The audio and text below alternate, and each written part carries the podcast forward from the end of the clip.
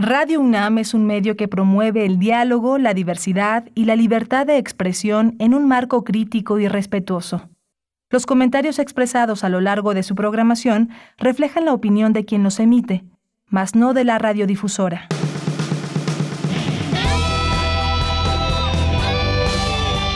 Prisma RU. Relatamos al mundo.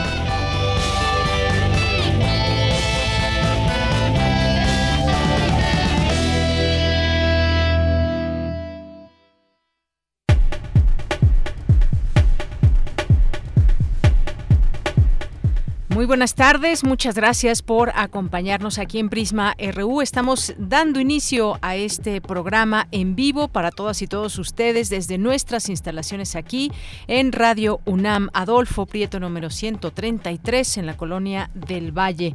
Y pues malas noticias en algún de algún modo porque seguimos con el doble y no circula debido a que hay contingencia ambiental, la mala calidad del aire en la zona metropolitana del Valle de México con continúa, sigue el, doble hoy no circula en la Ciudad de México, el Estado de México, según datos que da a conocer la Comisión Ambiental de la Megalópolis, la CAME, en este día también, eh, así que pues, le instamos a que eh, tenga cuidado que utilice su cubrebocas, por supuesto, pero también el filtro solar, que utilicen menos el automóvil, aunque estas fechas están caracterizadas, estas fechas, esta época, temporada del año, debido las, eh, al calor, a las altas temperaturas y la concentración de contaminantes suspendidos en el aire, eh, se recomienda no hacer actividades al aire libre, entre otras cosas que hay que tomar en cuenta. Este segundo día de lo doble hoy no circula.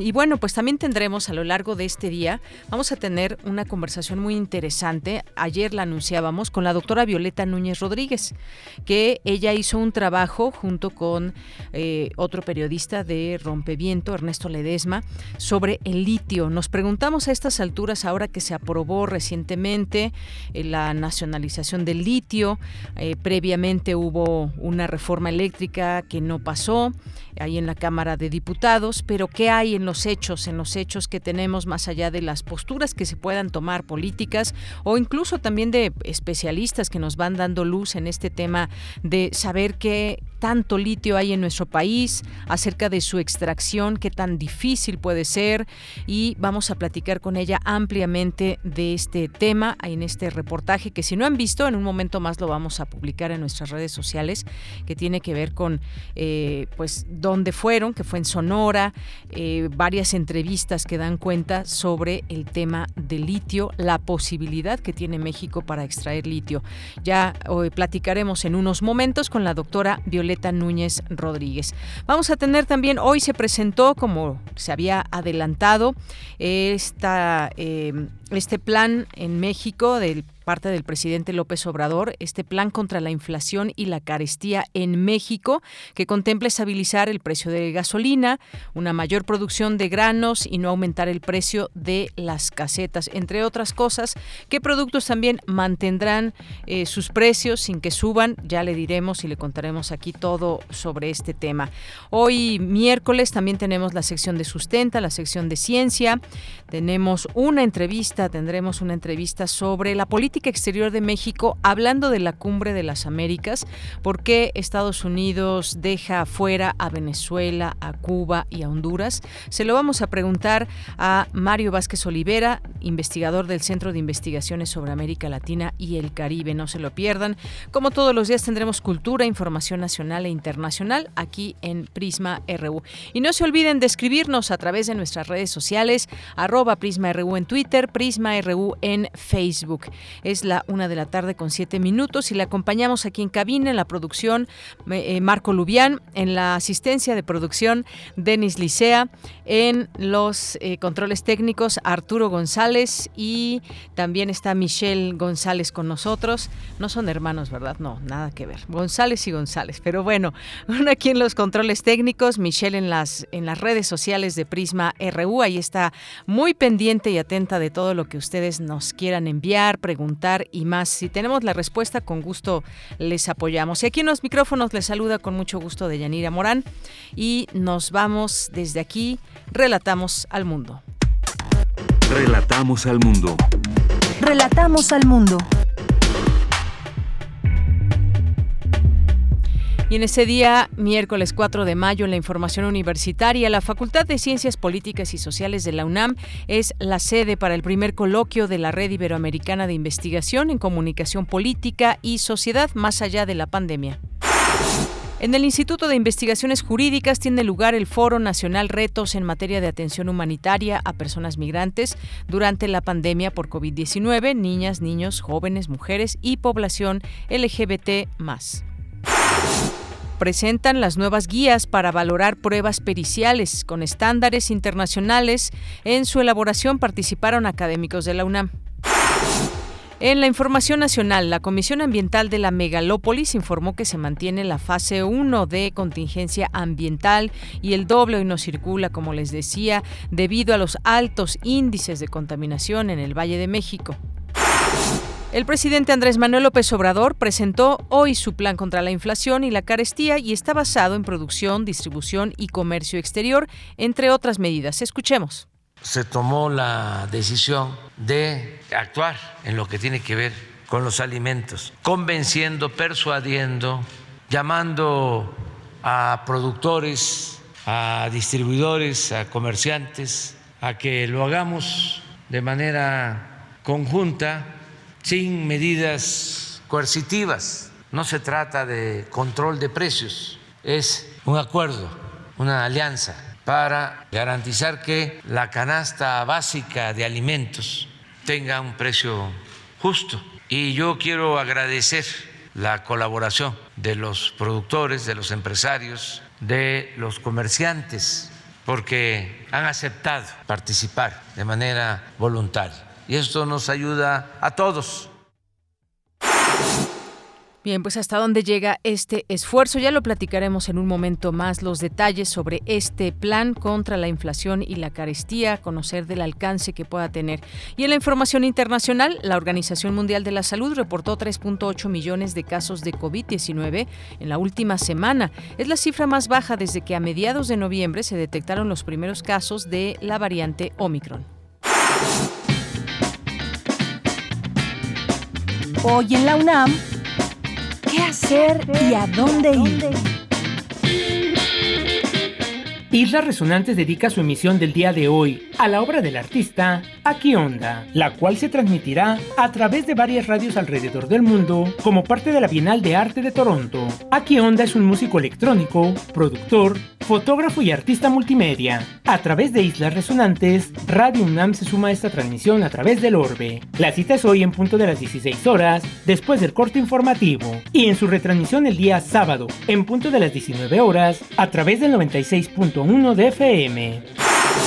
Recuerda que a partir de esta semana la frecuencia de amplitud modulada de Radio UNAM regresa a su programación habitual. No te puedes perder Tiempo de Análisis, espacio sonoro que nos invita a realizar un recorrido a través de los territorios de la sociedad y la política, en colaboración con la Facultad de Ciencias Políticas y Sociales de la UNAM. Sintoniza hoy, en punto de las 20 horas, el 860 de amplitud modulada.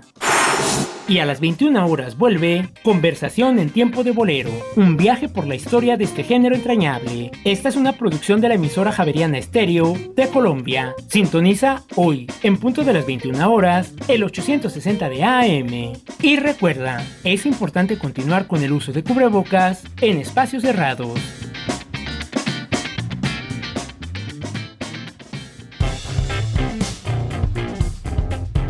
Campus RU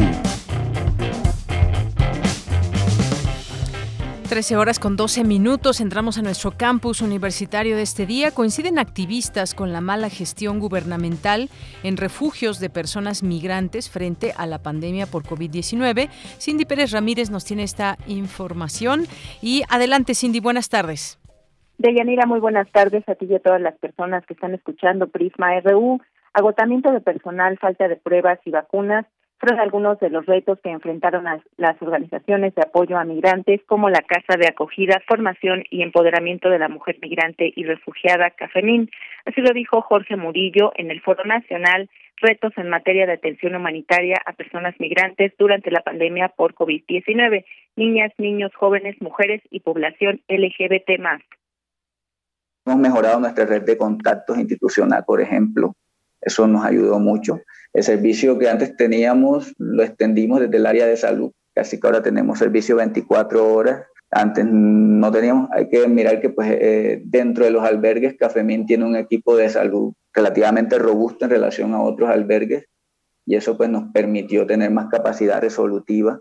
Los temas allí que de pronto teníamos como eso también son los retos culturales. Cuando se viene la población de Haití, ellos eh, ya venían con unas creencias con respecto a la vacuna y fue difícil al inicio, y este, incluso con las pruebas COVID. Pero bueno, ya son temas culturales que también hemos ido gestionando. En este foro organizado por el Instituto de Investigaciones Jurídicas de la UNAM, el doctor Juan Antonio del Monte Madrigal, investigador del Colegio de la Frontera Norte, se refirió a los mitos que existen en torno al migrante como una amenaza externa. Las personas migrantes son portadoras per se del virus. Eh, no es que no lo puedan ser, pero no es que sean portadoras por el solo hecho de ser eh, migrantes. De hecho, eh, lo que se ha declarado en diversas instancias gubernamentales, Secretaría de Salud y CONAPRED han hecho esfuerzos para, para ello, que la transmisión de enfermedades infecciosas está más asociada a viajeros internacionales y turistas que a las personas eh, migrantes, ¿no? Tampoco es que extranjeros eh, colapsen nuestros sistemas de salud, pues solo el 0.1% de la atención médica se les da a extranjeros. Hemos visto cómo el gobierno de Estados Unidos ha utilizado una política en materia de salud pública, pero que ha estado al servicio del control migratorio, que es el título 42. Deyanira, cabe recordar que desde marzo de 2020 y hasta igual mes de 2022, la patrulla fronteriza expulsó a 1.817.278 migrantes bajo el título 42. Es una orden, una orden de salud pública para contener la pandemia de COVID-19, de los que 1.097.372 fueron originarios de México, el 60%. Esta es la información que tenemos. Bien, Cindy, muchas gracias. Muy buenas tardes.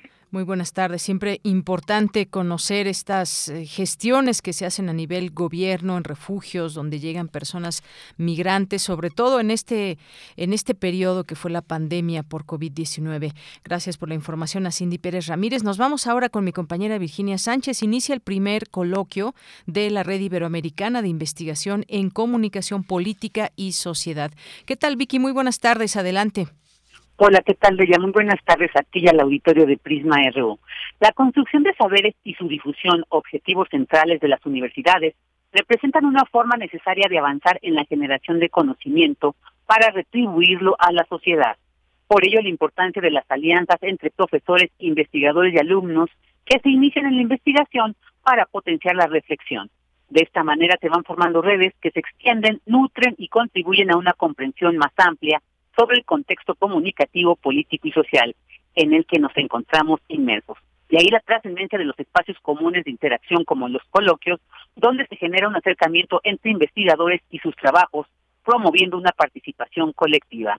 Así lo señaló Carola García, directora de la Facultad de Ciencias Políticas y Sociales de la UNAM, durante la inauguración del primer coloquio de la Red Iberoamericana de Investigación en Comunicación Política y Sociedad, RICOP, titulado Más allá de la pandemia. Escuchémosla. La importancia de la Red Iberoamericana de Investigación en Comunicación Política y Sociedad, RICOPS, está fundamentada en el objetivo de estimular la discusión en torno a la comunicación, la política y los estudios de la sociedad con el fin de contribuir a la interpretación, análisis y, de ser posible, proponer alternativas de solución multidisciplinar a algunos de los problemas relacionados a estos tópicos.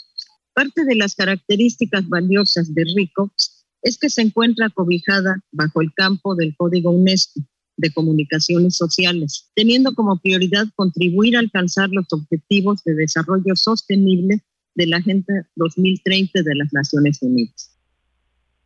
Por su parte, Salvador Precastre Mendizábal, presidente de la RICOPS, detalló que en esta red, que cuenta con el reconocimiento de la Asociación Universitaria Iberoamericana de Posgrado, están representados 10 países, España, Portugal, México, Cuba, Colombia, Ecuador, Perú, Bolivia, Chile y Argentina.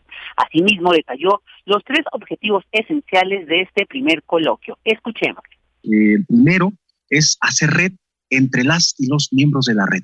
Es decir, todavía acercar mucho más, estrechar mucho más los lazos, la vinculación entre las y los miembros de la red. Por supuesto, encontrar áreas de colaboración entre las y los miembros de la red y también, por supuesto, mostrar a la comunidad académica, docentes y estudiantes de la Facultad de Ciencias Políticas el trabajo que realizan las y los investigadores de la red y, por supuesto, también a las comunidades educativas, estudiantes y docentes de las instituciones a las cuales pertenecen las y los miembros de la red y que muchas y muchos de ellos nos están siguiendo en este momento en línea desde los diversos países. Cabe señalar que en el marco de este coloquio se realizará también la firma de convenio de colaboración entre la RICOPS y el Centro Internacional de Estudios Superiores de Comunicación para América Latina, CIESPAL, de la UNESCO. Este primer coloquio de la RICOP se puede seguir en la página de YouTube de la Facultad de Ciencias Políticas y Sociales de la UNAM. Creía, esta es la información. Vicky, muchas gracias y buenas tardes. Buenas tardes. Bien, pues ahí lo que se vierte en este primer coloquio de la Red Iberoamericana de Investigación en Comunicación Política y Sociedad y los temas a abordar. Nos vamos ahora con Cristina Godínez. Académicos participan en la elaboración de nuevas guías para valorar pruebas periciales. Adelante, Cristina. Hola, ¿qué tal, Deyanira? Un saludo para ti y para el auditorio de Prisma RU. La Facultad de Medicina de la UNAM, el Consejo de la Judicatura Federal, el Poder Judicial de la Ciudad de México y la Embajada de Estados Unidos dieron a conocer las guías para la valoración judicial de la prueba pericial en materia de genética, toxicología, lofoscopía y análisis de voz, las cuales servirán a los jueces mexicanos en los procesos penales.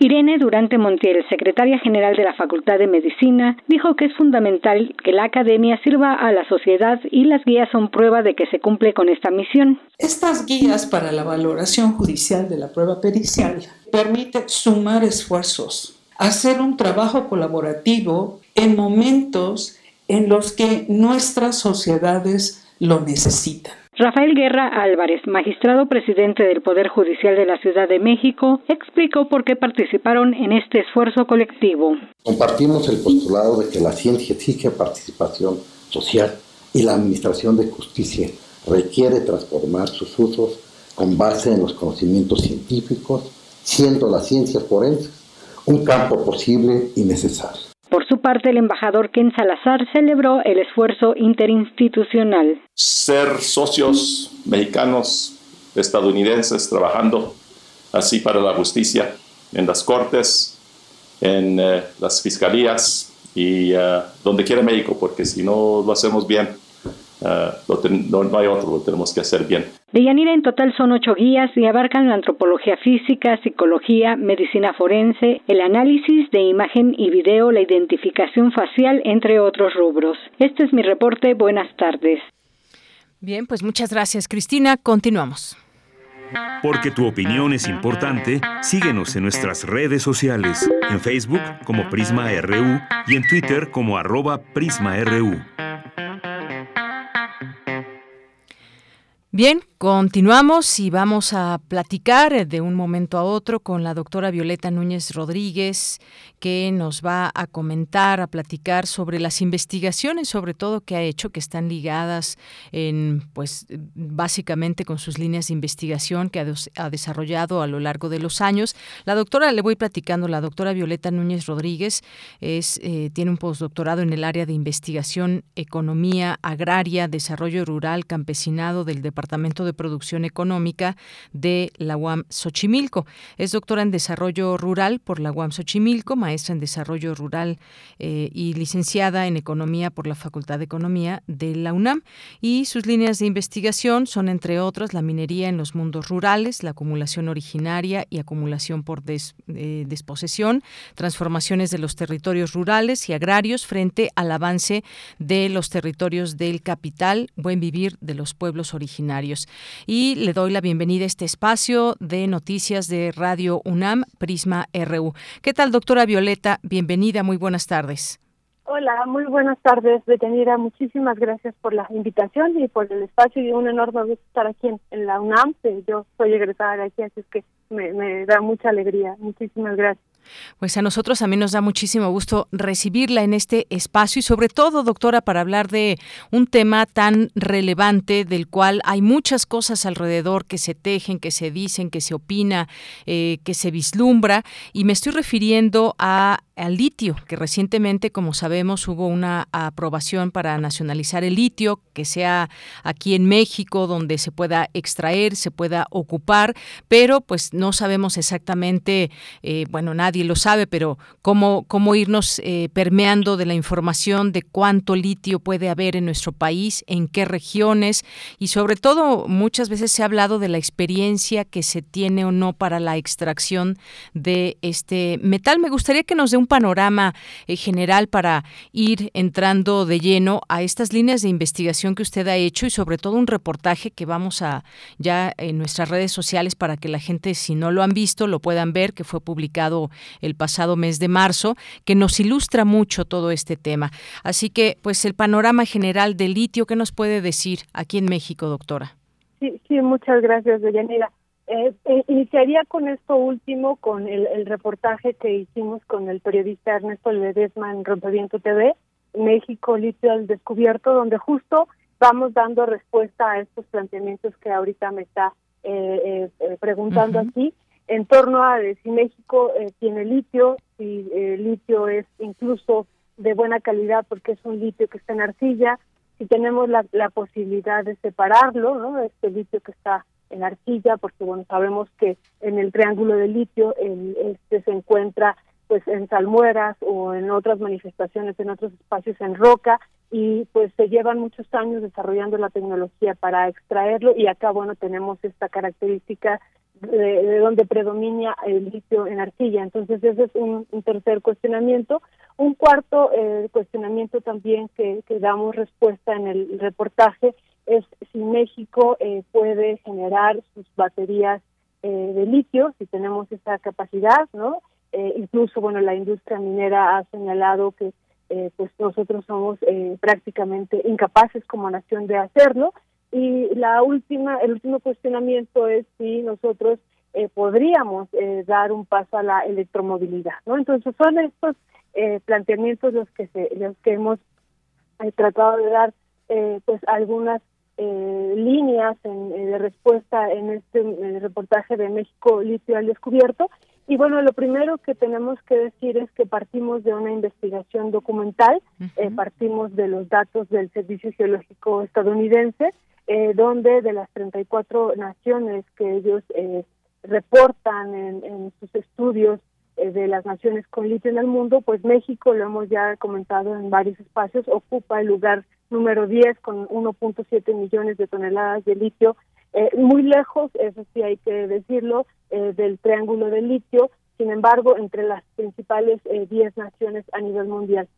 y esto decimos que es un primer eh, dato que este probablemente se modificará. Eh, tendremos que eh, iniciar con este organismo público descentralizado una prospección muy pues a fondo amplia en el territorio nacional hizo hace 40 años el Consejo de Recursos Minerales en la Nación que inició un proyecto pero un proyecto estatal de prospección de litio el cual se suspendió se suspendió una vez que eh, Carlos Salinas aprueba eh, la ley minera, ahí, ahí el último estudio que encontramos, el último estudio histórico, eh, corresponde a 1992, el año que se publica que se aprueba la ley minera, y bueno, ahí se deja de hacer una prospección del territorio nacional en términos de litio, y ahora el organismo público descentralizado que está propuesto en la ley minera, como ha quedado aprobado, tendrá que retomar este estudio eh, a profundidad, ya lo inició el Servicio Geológico Mexicano, pero me parece que tendrá que ser eh, con mayores eh, dimensiones, con más recursos, con incluso no en el marco de un plan nacional de litio, que no sabemos cómo se pueda llamar, pero en este marco, y que inicie este o reinicie este proceso. Y esto eh, probablemente dedicarnos en la nación número 10 eh, pudiera modificarse a los próximos años. Y además, bueno, a esto hay que agregar que la tecnología que hoy se tiene para extraer litio en arcilla, que ya sabemos, por ejemplo, que Tesla la ha patentado, pero no es el único, no es la única empresa que ya tiene eh, patente al respecto, que está en el proceso de extracción de litio en arcilla. También, bueno, China eh, tiene eh, pues también espacios de litio en arcilla, también Australia, Serbia, Estados Unidos, y bueno, pues hay empresas de gran eh, calado que están en este proceso de extracción. Entonces, con eso iniciaría eh, detenida. Muchísimas gracias. Sí, doctora, y en este sentido, pues como, como decía, también mucho se ha mencionado al respecto de este tema, luego de esta reforma a la ley minera que fue aprobada, pero se habla de, de cuáles son estas variables para asegurar que pues esto podría hacerse una realidad, la extracción de litio. Se habla desde algunas eh, voces eh, que no son tan tangibles, digamos, los datos para afirmar que México es una potencia en este mineral, eh, que aún no está de todo confirmado, qué cantidad puede haber, que hay un exceso de optimismo, que pues cuáles son las expectativas que quizás no puedan cumplirse. ¿Qué es lo que revela esta investigación que ustedes hacen, decía yo específicamente? en Sonora, eh, pues parte de que eh, en México hay muy importantes yacimientos de litio y cuya magnitud es aún desconocida, si bien hay evidencias que hacen suponer que son inmensos. ¿Qué nos puede decir en cuanto a la cantidad? Porque es algo que quizás efectivamente no podamos responder o tal vez sí, usted cuénteme con respecto a la cantidad de litio y quizás los lugares y que nos platique específicamente de Sonora, que fue donde desarrollaron este trabajo. Sí, sí, como hay, hay mucha, mucha información y un debate muy, muy intenso al respecto, ¿no? Eh, por un lado, esto de que México, pues, es incapaz de separar el litio en arcilla y, bueno, en el reportaje también, eh, eh, visitando lo que es Bacadehuachi, donde está esta empresa china de Ganfeng Lithium y donde que se ha asociado con Bacanora Lithium, bueno, encontramos y también en, en Zaguaripa encontramos eh, pues algunos ingenieros, ya lo podrán ver en el reportaje, que nos explicaron cómo México logró separar, eh, fue la primera nación que logró separar el litio eh, de la arcilla, lo hizo hace 14 años, eso por un lado. Por otro, también en torno a esta pregunta de si estamos siendo optimistas, creo que eso tenemos que contestarlo desde varias perspectivas. lo primero era que a partir de la historia de la reciente de la minería que hemos visto con una voracidad eh, muy fuerte de las empresas mineras que llegan a los territorios, extraen los recursos y los devastan en términos eh, sociales y ambientales, eh, se llevan el mineral, lo exportan y pues ellas se van o siguen ahí en otros procesos de extracción. Bueno, se quería cambiar la historia frente a un elemento que es el litio que será estratégico a nivel mundial se quería cambiar la historia de seguir entregando en concesión este elemento a las empresas mineras y que fuera eh, diferente a lo que hemos vivido con los otros 162 minerales que enuncia la ley minera, ¿no? Por ejemplo, hemos visto cómo el, cuál ha sido el comportamiento de estas empresas en términos de eh, lo que es el cobre, la plata, el oro, eh, llevamos en estos últimos 30 años, se ha extraído siete veces más oro de lo que se extrajo en los 300 años que duró la colonia y el doble de plata de los estos tres siglos.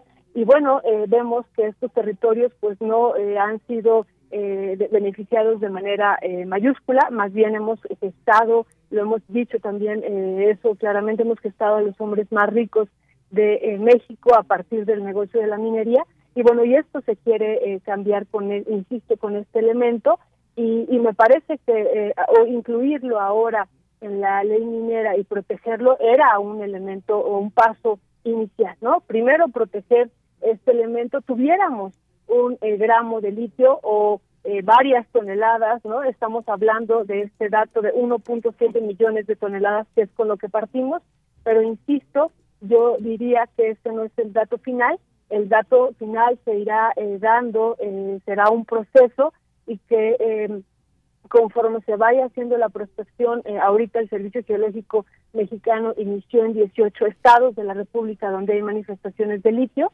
y este dato se puede ir modificando en función de ir encontrando pues estos espacios donde eh, pudiera haber estas manifestaciones de litio y sobre todo yo insisto y hago énfasis en la tecnología que pudiera ser eh, desarrollada y que ya está siendo desarrollada, incluso insisto, ya hay una patente por parte de Tesla eh, de cómo extraer el litio de la arcilla. Entonces esto será se irá pues transformando conforme vaya pasando el tiempo. Y bueno, hay otro dato de Yanira que es muy importante, importantísimo, eh, ahora que estuvimos allá en, en Zaguaripa y que eh, eh, pudimos también conversar, como lo verán en el reportaje, con los mineros, con los pequeños mineros que tienen concesiones de litio, también nos mostraron el valle de litio, lo podrán ustedes ver visualmente, pero no solo eso, nos mostraron las partes por millón de litio que hay en los territorios del Valle de Litio, así lo nombran ellos, de esta franja eh, que está entre Zaguaripa y Vaca de Huachi, que se extiende hacia Chihuahua, donde pues encontramos 3.000 eh, partes por millón eh, de litio y esos, esos datos también los pueden corroborar con los estudios que mostramos ahí ya en términos de laboratorio en el reportaje y que nos dan una muestra también de pues esta riqueza que hay, tal lo menos en este valle de litio. Pero otro dato importantísimo es la expansión también de estas empresas eh, mineras eh, canadienses que en meses recientes nos hemos enterado, por ejemplo, eh, One World Lithium, que está en Baja California, también eh, tiene 100.000 hectáreas y están interesados en la extracción de litio. esta Advanced Gold Corp, que después se cambió a Advanced Gold Lithium, que también está en Zacatecas y en San Luis Potosí, que también tiene varias miles de hectáreas. Y hay otras empresas también eh, canadienses que están eh, pues con este interés y que dicen ellas que ya tienen una prospección previa de litio y pues que estamos seguros que en los próximos eh, meses, años, ellos también intentarán extraer este litio, ¿no? Entonces, nuestra primera intención desde nuestra perspectiva era pues mostrar si había litio o no, dos, pues contribuir en la lo que sería en la protección de este elemento eh, y que no siguiera la misma historia que ha seguido eh, pues la minería en estos años eh, recientes, que ha sido una minería, insisto, por eso tenemos el primer lugar en América Latina de la mayor con la mayor conflictividad socioambiental, no por el comportamiento de estas mineras. Y bueno entonces que esa realidad no se viviera. Y tres pues esto que ha hecho el gobierno mexicano de decir que la cadena de valor de litio pues le corresponderá lo que se obtenga de ella a la nación mexicana. Me parece que eso también es muy importante, sobre todo en este con esta idea de no seguir siendo naciones primario exportadoras. Estoy hablando de toda América Latina, ¿no? Este eh, sabemos que pues eh, incluso hay una propuesta de alianza con eh, Argentina, Chile, eh, eh, Bolivia. Y bueno también hay que agregar ahí a Perú que también tiene eh, pues, unas reservas importantes eh, de litio. Y bueno pues en México con estos recursos de 1.7 millones de toneladas. Entonces me parece que eso es un, un avance un primer avance. Y que más allá de esta pregunta que me parece a mí extraordinaria que que, que planteaba sobre si ah, estamos haciendo un cálculo digámoslo así en otro sentido eh, alegre y todavía no sabemos qué, qué va a pasar, eh, bueno, lo primero que, que decimos era proteger al bicho. Claro, pues muy importante todo esto, doctora, que nos que nos comparte y de pronto uno se pregunta, por ejemplo, esta empresa china que está, digamos, dio el zarpazo y, y, está también presente para extraer litio, pues no hubiera hecho esa inversión que está haciendo en, en, México si no hubiera potencial, eso me imagino yo.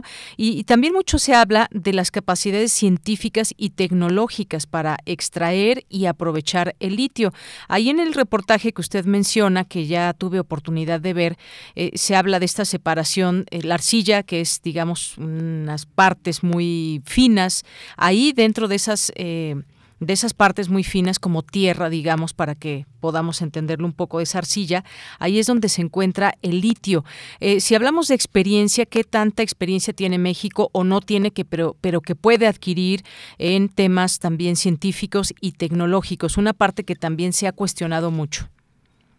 Sí, esa es una pregunta, me parece a mí excelente, eh, porque justo en el reportaje eh, vemos a este ingeniero que participó eh, en este proceso de la separación hace 14 años eh, de este litio en arcilla. Ellos nos dicen, nos, incluso nos detalla químicamente cómo se hace esta separación, ¿no? Los elementos químicos que van interviniendo en este proceso. pero pero no solo esto, ¿no? Nos dice él, esto se hizo a prueba de laboratorio, a prueba de, de forma eh, pues eh, pequeña, pero el Ganfen Lithium no estaría acá. Si no tuviera la seguridad, no hubiera eh, hecho esta compra de las acciones, no no hubiera llegado a México esta que es una de las principales empresas mundiales de litio, si no tuviera la seguridad de que ellos insisten incluso en sus estudios de que ellos pueden sacar de este territorio Vaca de Huachi donde están las en, el proyecto de Sonora Lithium 8.8 millones de toneladas de carbonato de litio, ¿no? Carbonato de litio, hay que eh, enfatizarlo. Entonces, eh, no estarían acá eh, si ellos están nada más en cinco partes en el mundo, están en China, están en Australia, están en Irlanda, en Argentina y en México, siendo una de las empresas pues con más poder de litio, no solamente en términos pues reales, sino también en los mercados financieros. Eh, son de la, segunda, eh, eh, tercera empresa cotizadora a nivel mundial de, en los mercados, insisto, financieros de litio, y bueno, pues ellos decidieron estar acá justo porque pues hay un potencial importante. Ahora, en términos de experiencia, bueno, insistiría yo, China tiene litio en arcilla, Australia tiene litio en arcilla, Estados Unidos tiene también este litio, y, y bueno, China es el primero que está pues eh, promoviendo ya la el inicio de la extracción en este eh, territorio de Vaca de Huachi, ¿no? Eh, lo ha retrasado, lo ha venido retrasando, pero bueno, en, parte por la pandemia, en parte por este proceso que ellos decían, no sabemos qué vamos a hacer frente a, esto que ellos llamaban así, ¿no? nacionalización, que hay todo un debate si es nacionalización o qué es lo que ha ocurrido con el litio, pero ellos llamaron tenemos que pues esperar y bueno, pues ellos están con el proyecto de, la extracción eh, de este litio y que creo que eso nos sirve mucho también para entender eh, que era importante protegerlo, porque porque eh, revisando incluso sus planteamientos de cómo técnicos de cómo lo van a hacer, hablan de una minería a cielo abierto, que es la forma de extracción de este litio, y no solo eso, algo que nos ha llamado mucho la atención es que eh, todo el litio que ellos obtengan de vaca de Huachi, pues se lo van a llevar, ¿no? Lo van a llevar a Asia, que es donde ellos pueden eh, transformarla, justo porque México pues no tiene eh, pues todavía esta posibilidad de, tener la cadena de valor aquí, ¿no? Entonces me parece que se da un paso en, en haber incluido en este artículo 5 bis de la ley minera esta parte de que el Estado sea, y este organismo público descentralizado se haga cargo de esta cadena de valor. Claro, y hay que entenderle a este tema, no es solamente opinar sobre lo que se cree con pocos datos. Eh, usted tiene una amplia eh, experiencia en todos estos estudios y sobre todo, pues esta, este reportaje nos hace visible muchas cosas, nos, nos eh, ubica y es muy ilustrador en cuanto a qué se puede hacer con el litio. Me gustaría que retomáramos un poco esta parte también de qué, para qué sirve el litio, estas baterías que se pueden hacer, para qué sirven Mencionaba también usted Tesla, esta empresa estadounidense que, eh, pues bueno, sabemos su dueño Elon Musk, que diseña, fabrica, vende automóviles eléctricos eh, con componentes también para la propulsión de vehículos eléctricos y en todo esto se utiliza el litio. ¿Por qué tan importante? Porque ahora se le retoma eh, quizás más importancia que en otro momento, aunque esto no es nuevo, obviamente, pero es un metal o un, un mineral tan importante. ¿Qué alcance se tiene, digamos, viendo de cara al futuro?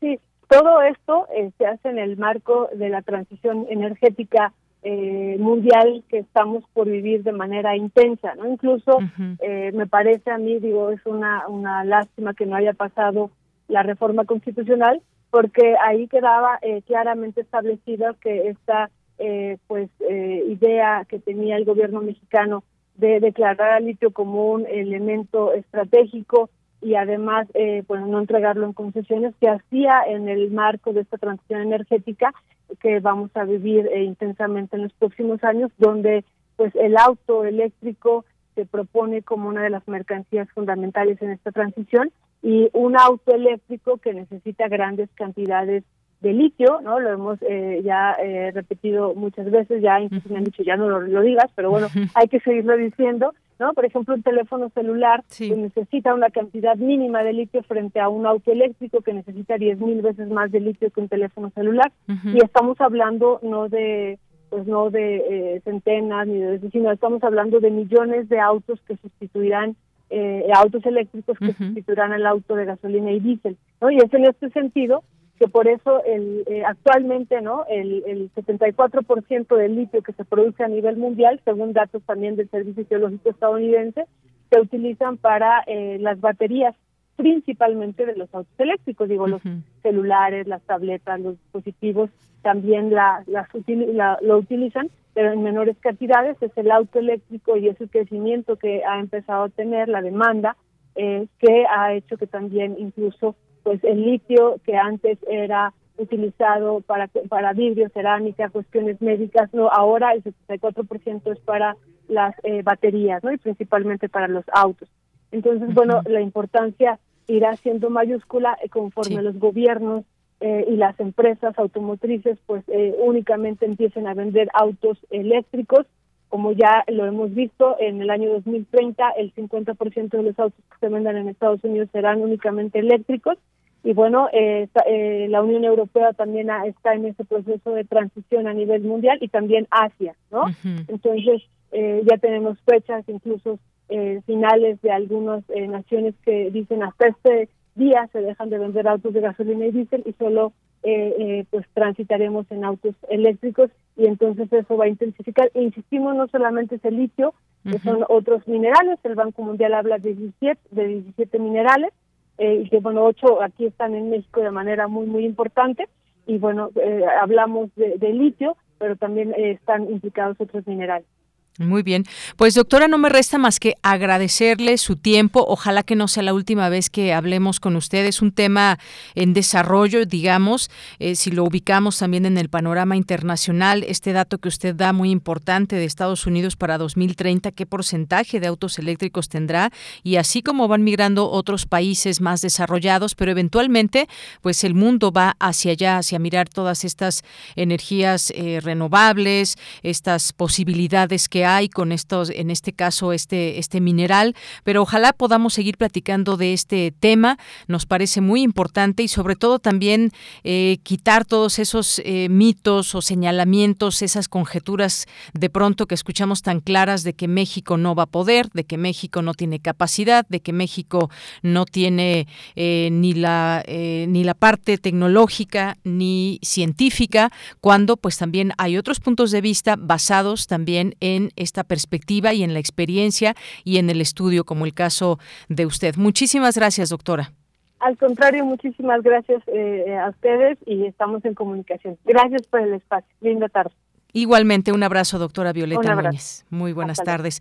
Gracias a la doctora Violeta Núñez Rodríguez, con postdoctorado en el área de investigación, economía agraria, sus líneas de investigación que ya mencionábamos y que están estrechamente ligadas con todo este tema de la minería. Tiene varios libros en su haber, reconocimientos. Vale la pena bien eh, que veamos también esta posibilidad. Si ya lo vieron el reportaje, me da mucho gusto. Quienes no lo hayan visto, ahorita también se los vamos a poder compartir para que, pues es un reportaje amplio, dura más de poco más de una hora, pero vale la pena verlo, escucharlo y sobre todo, pues tienen también estas distintas imágenes que nos permiten conocer un poco más a qué se refieren cuando hablamos del litio y cuando hablamos de las posibilidades aquí en México. Continuamos.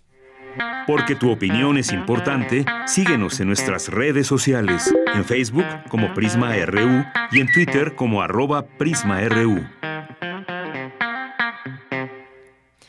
Una de la tarde con 46 minutos. Nos vamos ahora a nuestra siguiente charla que tiene que ver con este plan que presentó hoy el presidente Andrés Manuel López Obrador contra la inflación y la carestía en México, que contempla, entre otras cosas, estabilizar el precio de la gasolina, una mayor producción de granos y no aumentar el precio de las casetas. En su conferencia mañanera, Rogelio Ramírez de la O, secretario de Hacienda, presentó este plan antiinflacionario que está basado en producción, distribución, comercio exterior, entre otras medidas Vamos a conocerlo poco a poco. Ya está en la línea telefónica el doctor Moritz Cruz Blanco, investigador del Instituto de Investigaciones Económicas y director de la revista de Economía, Problemas del Desarrollo. ¿Qué tal, doctor? Bienvenido. Muy buenas tardes. Hola, buenas tardes. Eh, doctor Moritz, pues preguntarle qué le parece de primera mano este plan antiinflacionario que presentó el presidente a través de su secretario eh, Ramírez, Rogelio Ramírez de la O, secretario de Hacienda. ¿Qué le parece este plan? Pues es una buena propuesta para ¿no? Eh, intentar contener, como menciona, como mencionó el secretario, la el incremento de los de los precios, particularmente en la parte de de alimentos, que es donde eh, los mexicanos mexicanas no de, eh, desean una gran parte de su ingreso. Y esta eh, estos alimentos a su vez no tienen injerencia casi en la mitad del peso total de crecimiento inflacionario. Entonces el conjunto de medidas parecen adecuadas y creo que tienen como objetivo el corto y el largo plazo eh, como también lo mencionó el, secretario, no por un lado eh, mantener eh, o contener las expectativas inflacionarias, que es algo que generalmente intenta hacer el Banco Central, pero que en este contexto y, generalmente no es fallido. ayudar en ese sentido me parece que es la intención de cortísimo plazo. Y en el mediano y largo plazo es pues la solución al gran problema que tiene México en la parte de producción y de inflación de alimentos, que es su dependencia alimentaria. Eh, Sí, doctor, y, sobre todo también eh, que esto se logra no solamente es que lo diga, se diga desde el gobierno y ya, se requiere también una conjunción de esfuerzos. Eh, no se podría, no se podrá lograr un efecto eh, si no es que se unen, pues, la parte empresarial también entre las tiendas de autoservicio que participaron en este o que participarán en este plan antiinflacionario. Están, por ejemplo, Walmart, Soriana, eh, Chedraui, Casaley, La Comer eh, Marsa, Super del Norte y HEB.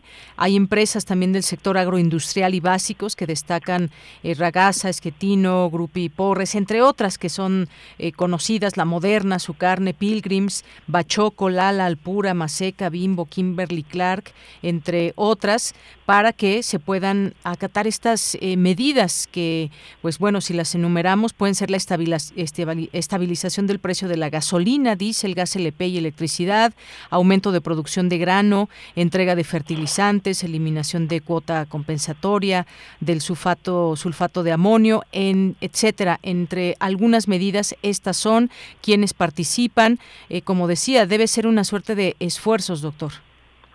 Sí, es, es, importante lo que señalas porque no se podría no eh, lograr, no se puede lograr la estabilización de precios sin un acuerdo con el sector privado, porque bueno, ellos, eh, como sabemos, están en la búsqueda siempre de, mantener su margen de ganancia, pero saben también que, ¿no? que la disminución del poder adquisitivo merma ese ese poder de ese, ese margen. Entonces, eh, en, no en un esfuerzo porque todos estén una salgan beneficiados, por lo menos ellos mantengan su margen y los por la otra parte mantengan el consumo eh, los, los hogares eh, pues tiene que haber un esfuerzo conjunto, eh, no un acuerdo. Y esto es también una buena señal de que no se puede trabajar en colaboración eh, el gobierno y el sector privado en armonía, no en un objetivo común que es en este caso contener no el proceso inflacionario y a su vez devolverle algo de del poder adquisitivo a, a los hogares mexicanos. Y como mencionábamos el el esfuerzo no va por el lado de la producción de la oferta como mencionan principalmente es decir eh, no hacer que crezca la oferta de la producción a través de de, mayor eh, eh, siembra y cosecha de, ciertos granos básicos. Y al mismo tiempo no la importación no pero en el largo plazo insisto la solución a este problema pues es que que México logre producir lo que necesita y deje de importar Claro, eso es prioridad también, o tendría que ser una prioridad, que podamos eh, generar todos esos productos que requiere el país y así dejamos un poco la importación. Esto que usted mencionaba, por ejemplo, se incluye precios eh, de garantía para maíz, frijol, arroz y leche, eh, que son otras de estas medidas. No incrementar, por ejemplo, precios en servicios como Telmex, Telcel y otras que también se ligan, porque estamos hablando no solamente de algún producto en particular, sino son distintos productos que utilizamos todos, todos los días. No solamente comemos, también nos comunicamos y también esa comunicación cuesta.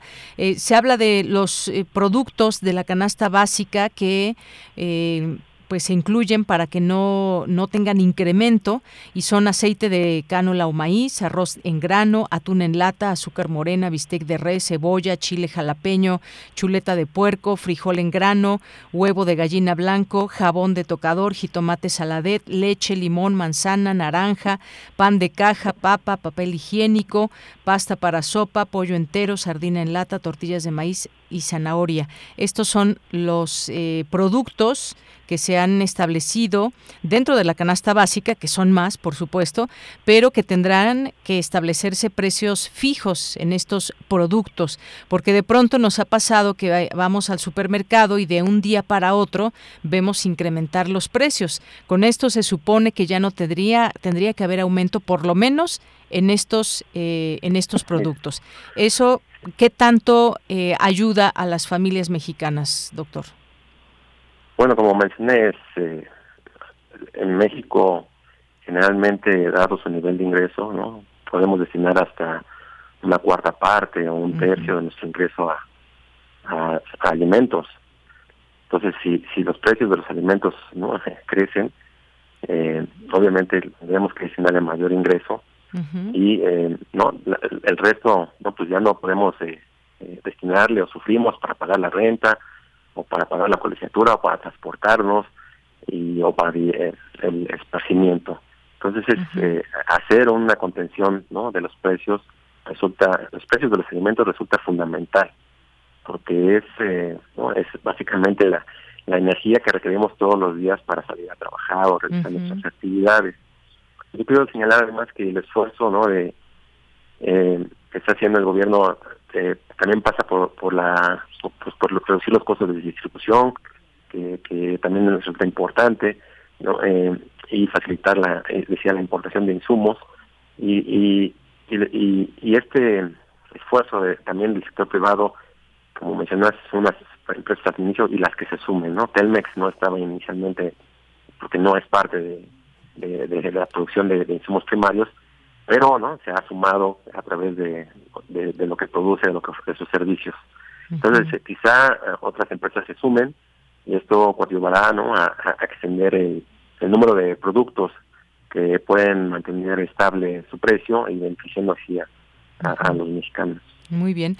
Pues sí, algunos datos para compartir con nuestro público, dice el propio secretario de, eh, Hacienda, que saben que hay otros productos en el índice sobre los que no pueden incidir, pero están haciendo, eh, lo están haciendo en aproximadamente un tercio de estos eh, productos. No en todo se puede conseguir lo que, lo que se espera para mantener los precios. pese a la incidencia en un sector parcial, el secretario de Hacienda asegura que se podrán estabilizar las expectativas de los precios en los próximos próximos seis meses, porque también nos preguntaban por aquí cuánto va a durar este plan. Eh, bueno, va a ser por los próximos seis meses, eh, por el alto porcentaje que representa eh, esta canasta de inflación de alimentos. También datos presentados por Hacienda dicen que el 7.5% de la inflación que se registró en el mes de marzo, 3.6 puntos porcentuales correspondieron a alimentos, de los cuales casi la mitad, es decir, el 1.9 por, eh, puntos, pertenecen a la canasta eh, básica y hasta el momento esta canasta básica representa el 13% del índice general de precios, mientras que el 10% corresponde a energéticos. Así que veamos estas nuevas medidas del plan que llevará a cabo el gobierno junto con la iniciativa privada, pues que implican un aumento del 4%, por lo que la canasta representará 27% del índice. ¿Algo más que quiera agregar antes de despedirnos, doctor?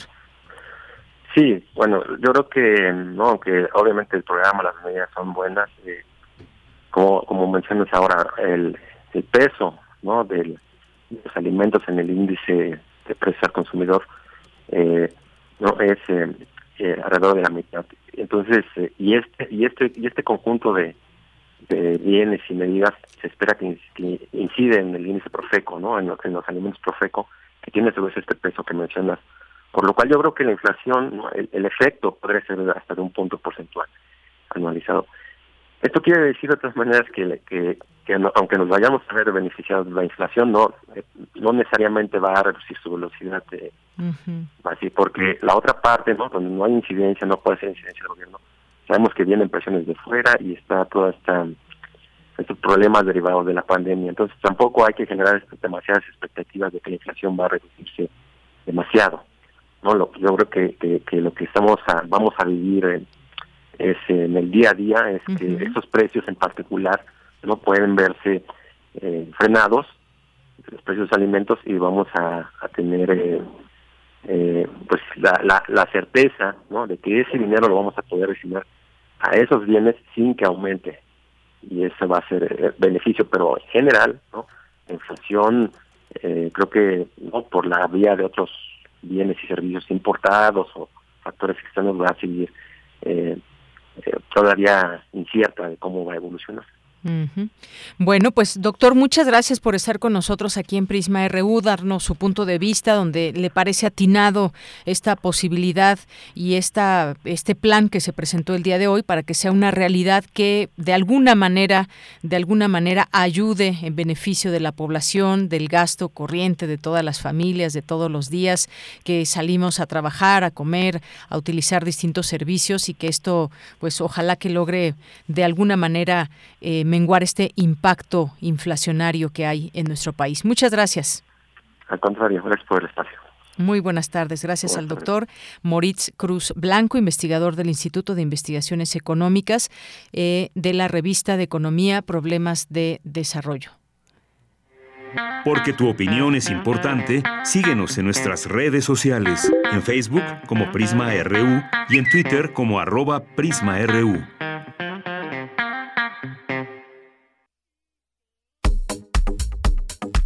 Nacional RU.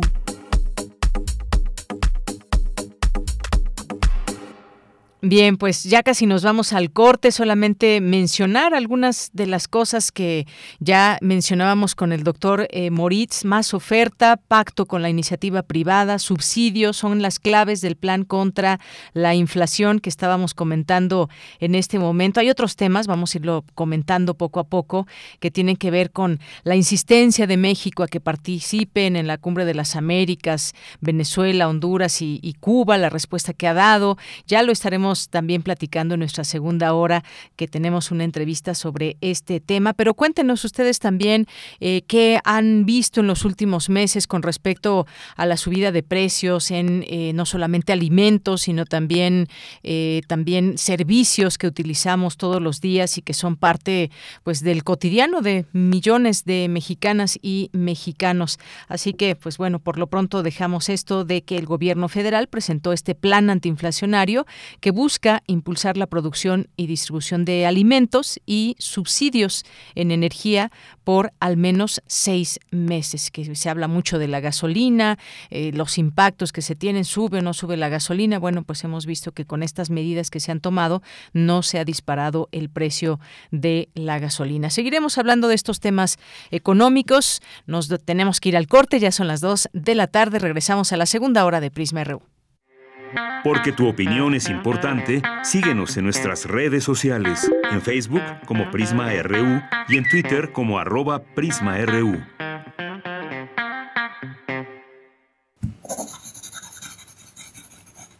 Un libro no termina con el punto final. No es solo la escritura y la corrección. Hay mucho más que un proceso creativo o un arranque de inspiración. Las palabras encierran conocimiento y cultura pero también gustos y texturas. Los invitamos a probar los sabores y los saberes del lenguaje. Eso, todo eso es lo que saben las palabras. Saben las palabras. El amor por el lenguaje en todas sus presentaciones. Con Laura García. Todos los lunes a las 18.30 horas. Retransmisión sábados a las 17 horas solo por Radio UNAM. Experiencia sonora.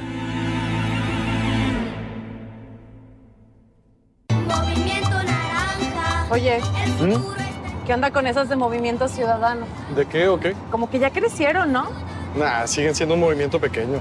Nomás gobiernan en Jalisco, Nuevo León y uno que otro lugar por ahí regado. No, pues nada más. Jalisco y Nuevo León. No, pues eso sí. Y Guadalajara y Monterrey. Pues entonces, chiquitos, chiquitos no son. No, pues sí están pesados. Como que son lo nuevo.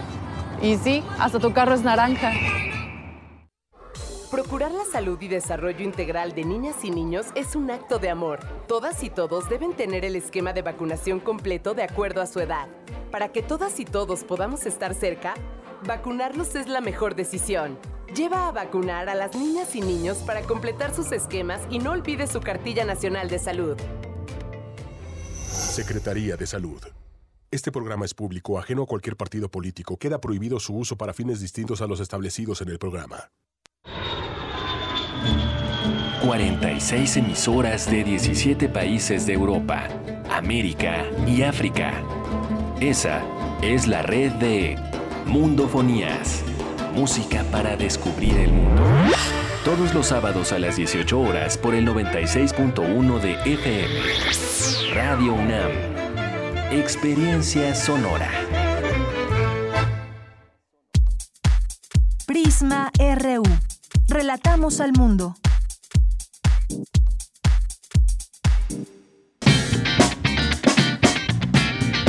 Mañana en la UNAM, ¿qué hacer y a dónde ir? Como parte del Seminario Internacional La Pandemia de la Sociedad, organizado por el Centro Regional de Investigaciones Multidisciplinarias de la UNAM, se llevará a cabo su decimoprimer sesión titulada Gobernanza de la Pandemia. ¿Por qué fue tan fácil? Que contará con la participación del doctor Marco Billy, de la Universidad de Chile, y la doctora Carolina Espinosa Lara, del CRIM de la UNAM. Conéctate mañana jueves 5 de mayo, en punto de las 10 horas, a través del canal de YouTube del Centro Regional de Investigaciones Multidisciplinarias de la UNAM. Mañana jueves 5 de mayo regresa al aire Momento Económico, programa de análisis sobre temas económicos de coyuntura en colaboración con el Instituto de Investigaciones Económicas. Momento Económico se transmite todos los jueves en punto de las 10 horas a través del 860 de amplitud modulada. Y en punto de las 12 del día regresa al aire Más Salud, programa de orientación sobre temas de nutrición, higiene, salud y medicina, realizado en colaboración con la Facultad de Medicina de nuestra máxima casa de estudios. Sintoniza mañana jueves 5 de mayo en punto de las 12 del día, el 860 de AM. Y recuerda, no bajemos la guardia frente a la COVID-19. Para Prisma RU, Daniel Olivares Aranda.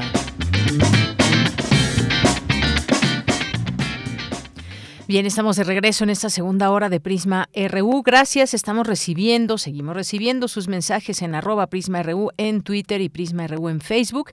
Estamos, recuerden, transmitiendo en vivo desde Adolfo Prieto 133 en la Colonia del Valle y nos escuchan por el 96.1 de FM y en www.radio.unam.mx. Muchos saludos a quienes nos escuchan también en casa, en el trabajo, en el auto, en algún trayecto que estén por ahí. Les mandamos muchísimos saludos desde aquí, desde la cabina de Radio UNAM.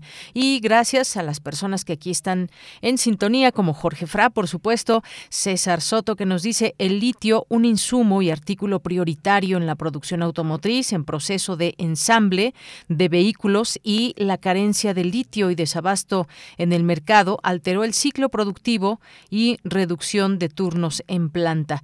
De, nos refiere aquí General Motors. Muchas gracias, César, por el comentario. Héctor Carrasco, muchos saludos, eh, economista de la UNAM, y muchas gracias. Rosario Durán Martínez, ya en, este, en esta mitad de semana, muchas gracias por los buenos deseos, Rosario.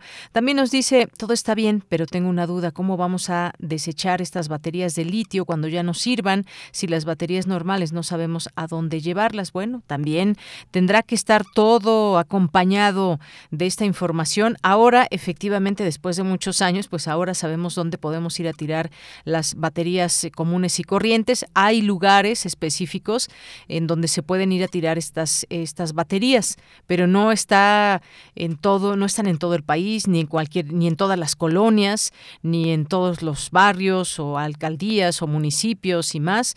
Así que pues sí, es, es importante también todos estos desechos que al fin de cuentas se convierten en eso, en desechos y que son, eh, pues también generan contaminación. ¿Qué va a pasar con todo ello? Ya lo estaremos hablando, Rosario. Vamos a ir por partes poco a poco en este tema de litio. Primero, si es posible esta extracción. porque Fíjense, mm, si hay, hay países que levantan la mano, ¿por qué México no puede levantar la mano para llevar a cabo todo esto? Claro, se necesita un conocimiento amplio de todo esto, no, se no, no es eh, posible solamente que opinemos, ah, yo creo que sí se puede extraer o yo creo que no. Esto dejémoslo en voz de los expertos, de quienes saben, de quienes han actuado, que han hecho investigaciones de campo, porque de eso se trata, de que quienes no conocemos de los temas, pues podamos permearnos a través de estas investigaciones que hacen distintos investigadores y académicos desde las distintas universidades. Nosotros tenemos, por supuesto, la UNAM, entrevistábamos a, la doctora Violeta, que pues ha estudiado tanto en la UAM Xochimilco como en la, UNAM y, más. Mayra Elizondo nos dice por aquí, hablando de litio, es el momento de mostrar que los conocimientos que se imparten en las universidades públicas son de alto nivel y benefician a los mexicanos y mexicanas. Debemos y podemos lograr independencia y soberanía científica y tecnológica. Fuimos ya potencia en ingeniería petrolera. Muchas gracias, Mayra Elizondo. Un mensaje muy positivo en todo esto.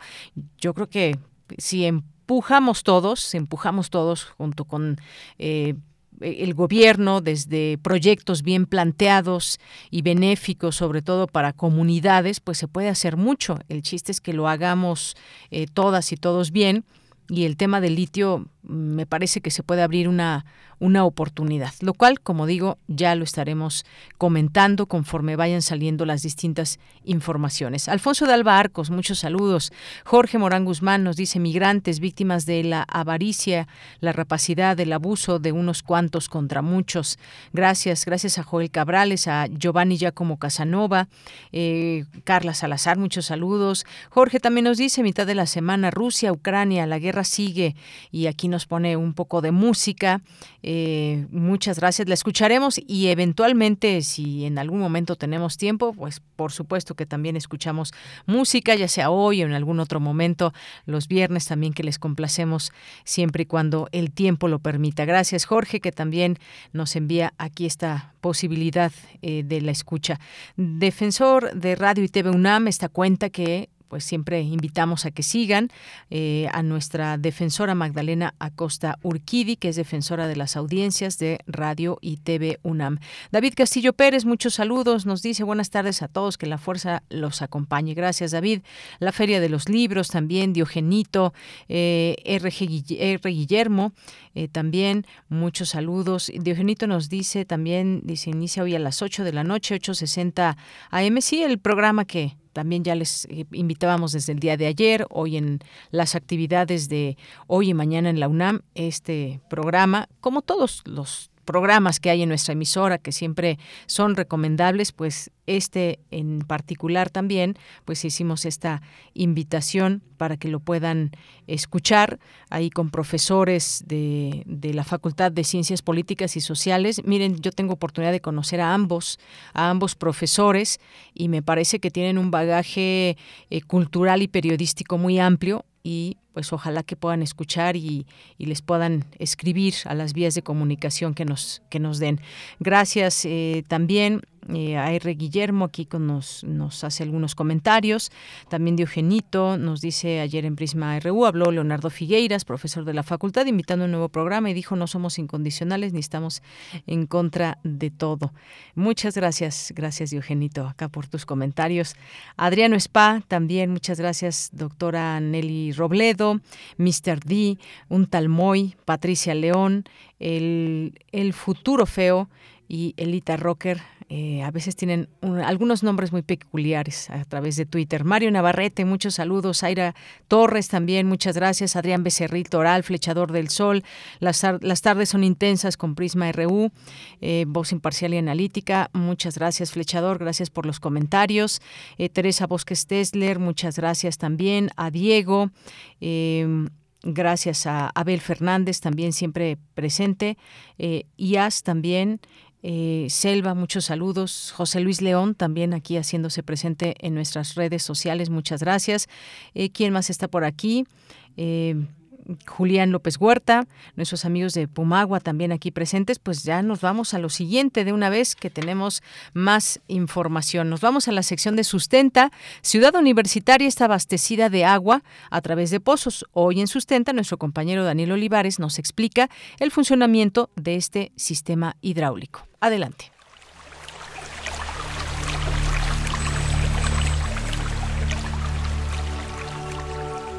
Sustenta. Sustenta.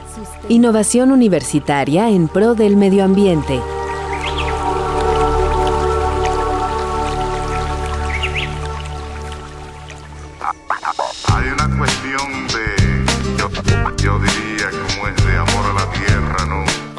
Muy buenas tardes al auditorio de Prisma RU. Les saluda Daniel Olivares Aranda. Bienvenidos a este espacio sonoro sustentable. Bienvenidos a Sustenta. Hoy conoceremos el sistema hidráulico que permite abastecer de agua a Ciudad Universitaria. Para ello conversaremos con el ingeniero Adrián Villanueva Romero, coordinador del área de balance hidráulico en el Programa Universitario de Manejo, Uso y Reuso del Agua de la UNAM, Pumagua.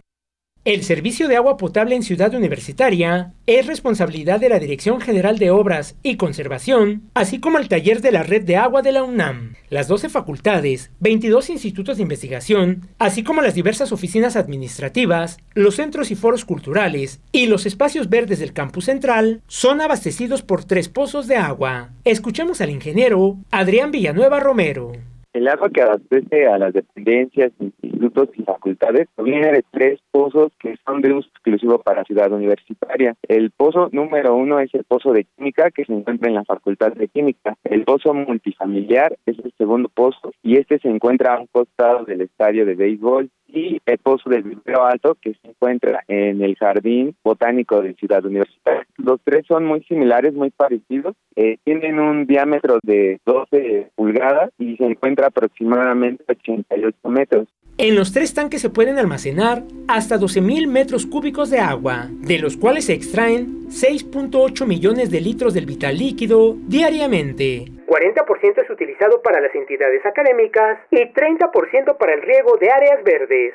El ingeniero Adrián Villanueva nos explica desde cuándo existen dichos pozos de agua. De los tres pozos, el primer pozo es el pozo de Inca. Este fue el primer pozo que empezó a operar justo para abastecer las necesidades cuando estaba construyendo Ciudad Universitaria. Después de eso, se utilizó el pozo número 2, multifamiliar. Ese es el pozo del cual se extrae el casi el 60% de, de agua, ministra todo el campus. Y el pozo 3, que es el del vivero alto, ese pozo abastece lo que es la zona rural, el jardín y de la reserva. El agua de los pozos es de excelente calidad y puede beberse desde la extracción. Sin embargo, se le añade hipoclorito de sodio al 13% con el fin de asegurar y preservar la calidad en todo el sistema, cumpliendo así con la norma establecida y los parámetros aceptados para el consumo humano. Después del proceso de cloración, el vital líquido se distribuye a través de un sistema especial. Habla el ingeniero Villanueva. Nuestro sistema de abastecimiento y distribución en Ciudad Universitaria es el siguiente. Una vez que se extrae, se le adiciona el cloro. Esta agua se bombea directamente a puntos elevados y que se almacenan en tanques. Una vez almacenados, el agua se distribuye a gravedad. Esto quiere decir que los tanques están en puntos altos de ciudad universitaria, el agua por medio de la gravedad se distribuye y eso representa un ahorro económico, puesto que no necesita energía eléctrica para llegar a los institutos, dependencias y todo eso. El agua, como comentaba, eh, de la que se extrae de los pozos es de uso exclusivo para ciudad universitaria. Quiere decir que los campos que están aquí, las dependencias, todo edificio que esté dentro de ciudad universitaria goza de este líquido.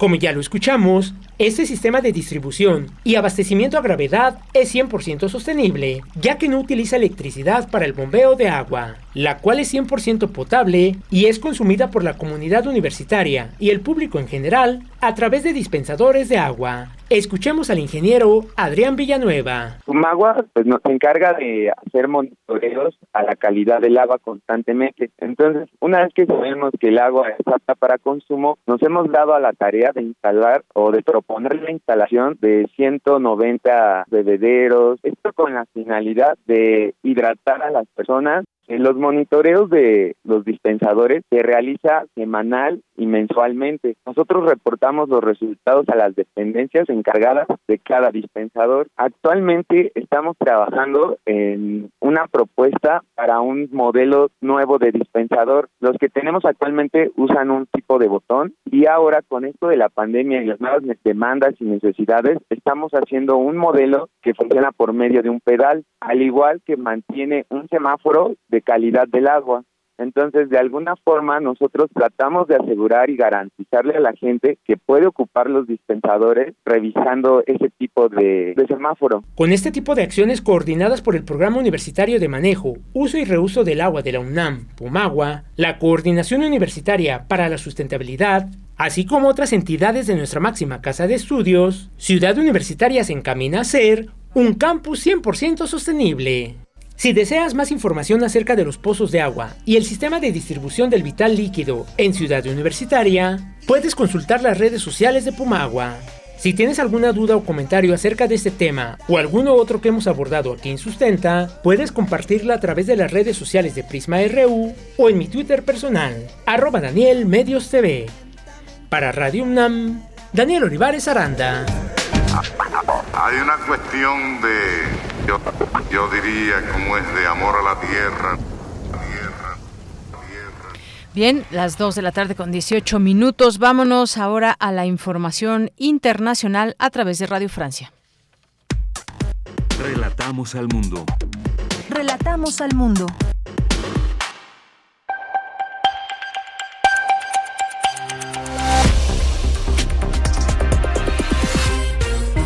Bienvenidos a este flash informativo de Radio Francia Internacional. Víctor Mathieu lo hace en los controles. Hoy es miércoles 4 de mayo y vamos ya con las noticias.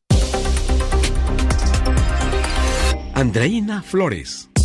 En Ucrania, el alcalde de la ciudad de Mariupol, Vadim Boyshenko, advirtió hoy que se registran violentos combates en la sería Azovstal, último bastión de resistencia en la zona. Nuestros valientes hombres se defienden esa fortaleza, pero los atacan con artillería pesada, tanques, aviación. Hemos perdido contacto con los soldados allá adentro y no sabemos si están a salvo, dice el alcalde. Esto solo horas después de que Rusia asegurara que no había lanzado el asalto a la planta industrial donde están atrincherados militares y civiles. Para hoy se había previsto una nueva operación de evacuación de civiles de Mariupol que podrían incluir cuatro corredores humanitarios hasta Zaporilla, pero de momento no se han abierto. Este martes el mismo presidente ucraniano Vladimir Zelensky había confirmado que 156 civiles habían sido evacuados de la siderúrgica hacia Zaporilla, localidad bajo control de Ucrania. La presidenta de la Comisión Europea, Ursula von der Leyen, plantea que la Unión Europea aplique un embargo progresivo sobre el petróleo y derivados comprados a Rusia como parte de un nuevo paquete de sanciones contra Moscú por la guerra en Ucrania. Pero los países miembros deben prepararse para reducir su dependencia del petróleo ruso. Escuchemos al ministro de Economía alemán, Robert Habeck. El hecho de que todo esto luego se tenga que implementar y que puedan haber retrasos, como ya se ha evocado varias veces, no significa que no podamos soportar el embargo petrolero como nación. Por su parte, las declaraciones del presidente brasileño Lula da Silva a la revista Time cayeron como agua fría al decir que el presidente Vladimir Zelensky era tan culpable de la guerra como Putin. Este presidente de Ucrania podría haber dicho, vamos, dejemos de hablar de este asunto de la OTAN, de la adhesión a la Unión Europea por un tiempo y discutamos un poco más. Zelensky sí quería la guerra, dice Lula da Silva. En España, la ministra de Defensa Margarita Robles compareció hoy ante el Congreso en medio de la fuerte polémica que ha suscitado el supuesto espionaje por el programa israelí Pegasus al presidente de gobierno Pedro Sánchez y a ella misma. Sin embargo, sus respuestas sobre el tema fueron vagas y nunca mencionó directamente la política de Pegasus. Y el torneo de tenis de Roland Garros aumentó la dotación de premios. Un jugador de primera ronda recibirá 14 mil euros y los ganadores del torneo 2.2 millones de euros. Porque tu opinión es importante, síguenos en nuestras redes sociales, en Facebook como Prisma RU y en Twitter como arroba PrismaRU. Me da mucho gusto recibir en esta tarde aquí en Prisma RU de Radio UNAM al doctor Mario Rafael Vázquez Olivera del Centro de Investigaciones sobre América Latina y el Caribe, donde es investigador. Además es responsable del proyecto Centroamérica porque la crisis de las guerras civiles a las caravanas de migrantes. Doctor, bienvenido esta tarde aquí a Prisma RU de Radio UNAM. Yanira, buenas tardes. Doctor, pues preguntarle en principio sobre esta cumbre de las Américas que va a llevarse a cabo el siguiente mes allá en Estados Unidos, la importancia que hay de generar puentes estratégicos de comunicación entre los distintos países en eh, nuestra América. ¿Qué opinión le merece esta, estas posibilidades que se abren desde la cumbre y sin embargo con la exclusión de tres países que son Cuba, Nicaragua y Venezuela? Bueno, la exclusión en sí misma es un hecho significativo, em, evidencia las fuertes tensiones y, conflictos que han habido a lo largo de ya de bastantes años, pero también la como la intolerancia ¿no? de, del gobierno estadounidense.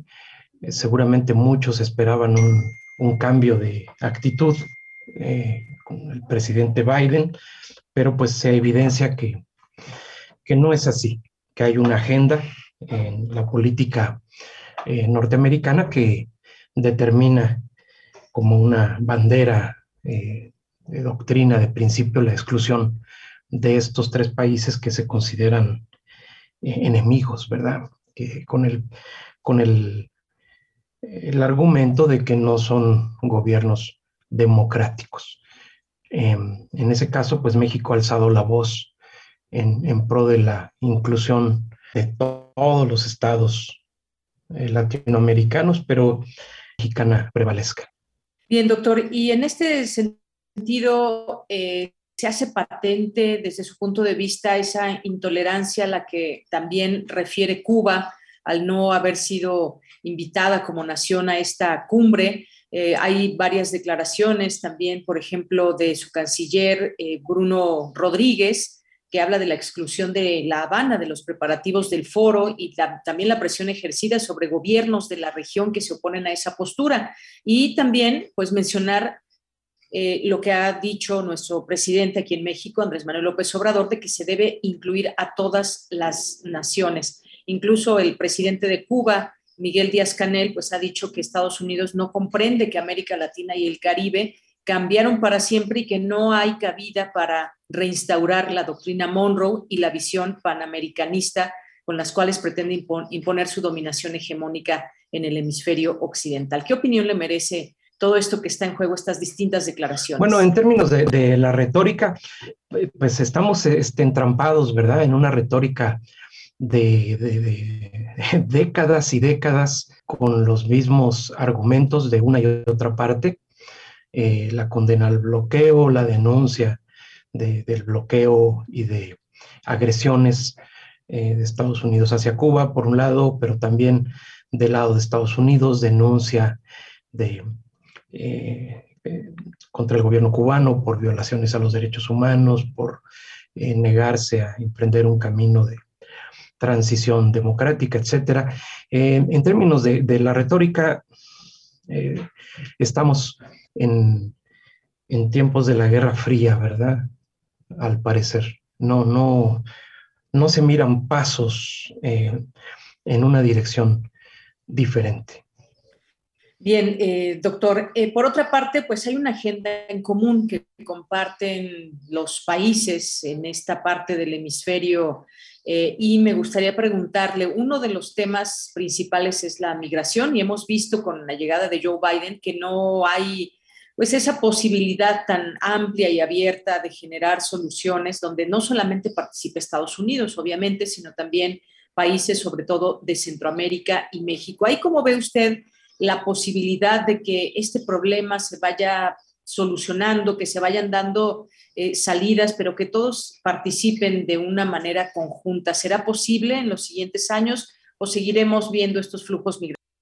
Bueno, mm, sería posible si se contara con un eh, respaldo decidido del gobierno de Estados Unidos, respaldo decidido en términos financieros y en términos políticos, eh, porque la, iniciativa que, ha planteado el gobierno mexicano es muy interesante, ¿verdad? Es ir a la raíz del problema y la raíz del problema es la condición precaria eh, que existe en, los países de Centroamérica, resultado de una larga historia de, conflictos, de, crisis de violencia, de crisis de Estado, etcétera, etcétera, eh, guerras civiles. Eh, la iniciativa mexicana es, muy interesante y es muy positiva. Sin embargo, México no cuenta con los recursos por sí solo eh, para eh, respaldar este, este programa.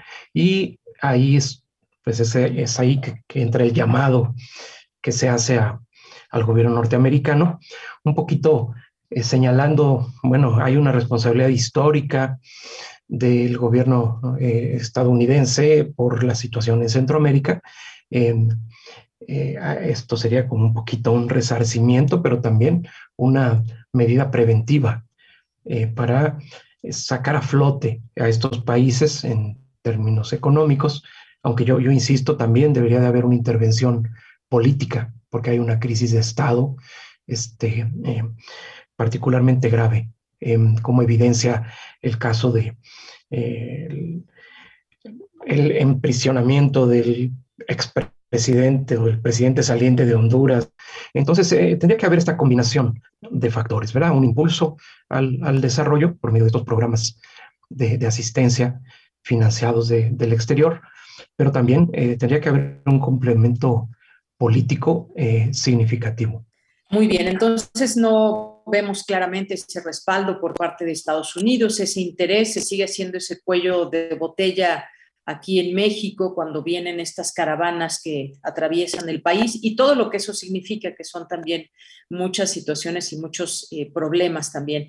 Doctor, eh, doctor, le preguntaría sobre este tema también, la política exterior de México respecto a los países en Centroamérica con cada uno debe ser diferente, hay gobiernos emanados de distintas corrientes, digamos, ideológicas y de izquierda, de derecha. ¿Cómo ve este acercamiento, esta política exterior que México está llevando a cabo con eh, cada país? La relación fundamental y más importante para México en Centroamérica es, desde luego, con Guatemala, por su condición eh, de vecindad inmediata, la, frontera de la cual este, que genera numerosos temas que deben ser resueltos eh, cotidianamente. Entonces, bueno, esa es la, relación más importante. Y ahí hay una, situación crítica. El gobierno guatemalteco eh, actual es un gobierno muy cuestionado en términos de su, de su legitimidad, pero también de sus, posicionamientos en términos de política interior. Eh, la, política que, eh, ante la pandemia que, desarrolló el gobierno también ha sido muy, muy cuestionada eh, y tiene una actitud eh, grave de, criminalización de la disidencia social y de la disidencia política.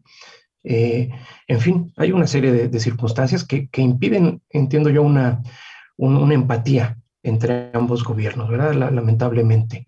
Em, pero bueno, ahí hay que tener mucho cuidado porque es una relación eh, vital en términos de que es la frontera. Hay que atender numerosos temas eh, de esta índole. Es significativo que quienes acompañan al presidente en esta gira que va a emprender son los secretarios de Defensa y de Marina. ¿verdad? Eso nos habla un poquito de la agenda eh, fundamental que, que hay en, esta relación.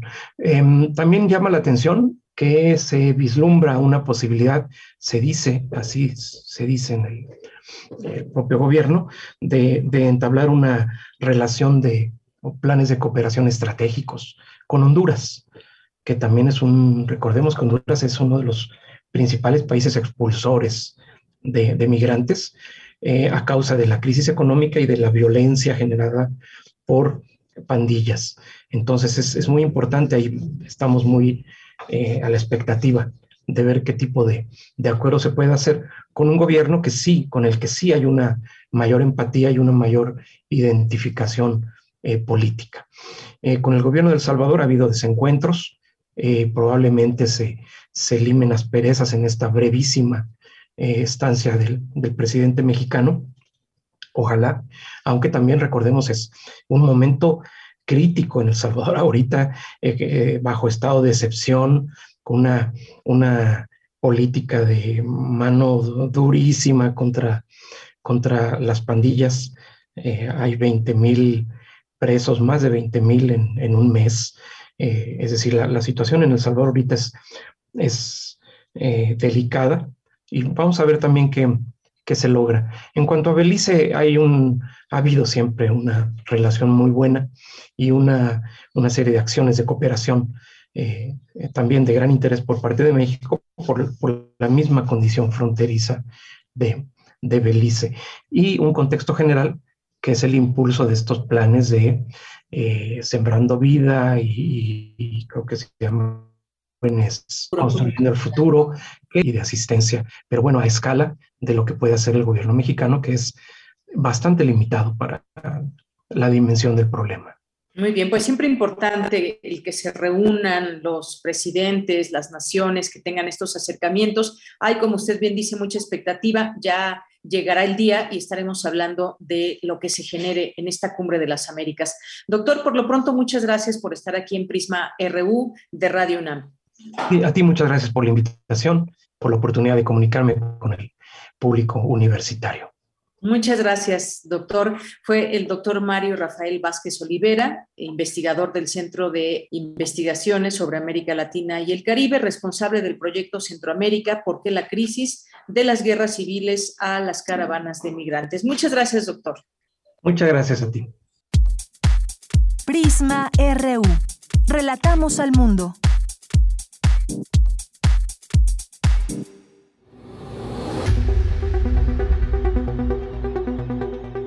Dulce Conciencia. Ciencia. En Prisma.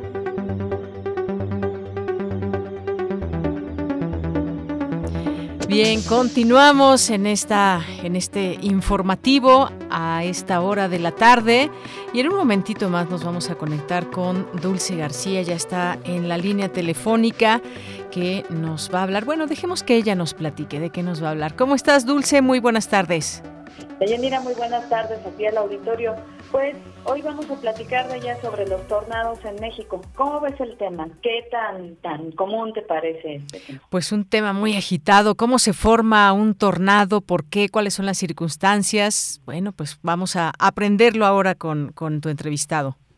Así es, Deyanira, ya, ya nos va a platicar un especialista sobre esto eh, para ver qué tan comunes también son los tornados aquí en México y qué necesitamos saber sobre ellos para prevenir sobre todo desastres.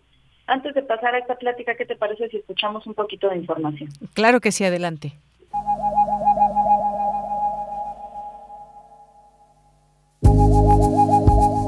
Los tornados son considerados fenómenos naturales potencialmente desastrosos. En México, los tornados son relativamente comunes, aunque en el país son pocas las investigaciones que se han desarrollado sobre los mecanismos involucrados en su formación. En el Instituto de Geografía de la UNAM se desarrolla investigación enfocada en tornados, fenómenos que se clasifican en dos tipos, los supercelda, más grandes e intensos, y los no supercelda, menos intensos. Estos últimos son los más comunes en México. En los últimos últimos años, algunos de los tornados más importantes que han ocurrido en el país se dieron en Piedras Negras, Coahuila, en 2007, Ciudad Acuña, Coahuila, en 2015 y Apodaca, Nuevo León, en 2020. Se ha detectado un incremento en el número de tornados documentados en años recientes. Se ha definido la temporada de actividad tornádica entre mayo y agosto la cual se relaciona con el paso de frentes fríos tardíos y el arrastre de humedad por ondas y ciclones tropicales. ¿Qué tan informados estamos sobre los tornados en México? Para Radio UNAM, y la Gama. Sí, adelante, Dulce. José Francisco León Cruz, investigador del Departamento de Geografía Física del Instituto de Geografía de la UNAM. Doctor, muy buenas tardes, ¿cómo se encuentra? Hola, muy buenas tardes. Bien, gracias. Gracias a usted, doctor, por tomarnos la llamada. Y bueno, preguntarle de entrada cómo podemos entender los tornados aquí en México. ¿Qué es un tornado como tal? Bueno, eh, existen muchas definiciones sobre lo que es un tornado y estas definiciones han ido pues mejorando y cambiando con respecto eh, mayor entendimiento tenemos de los fenómenos.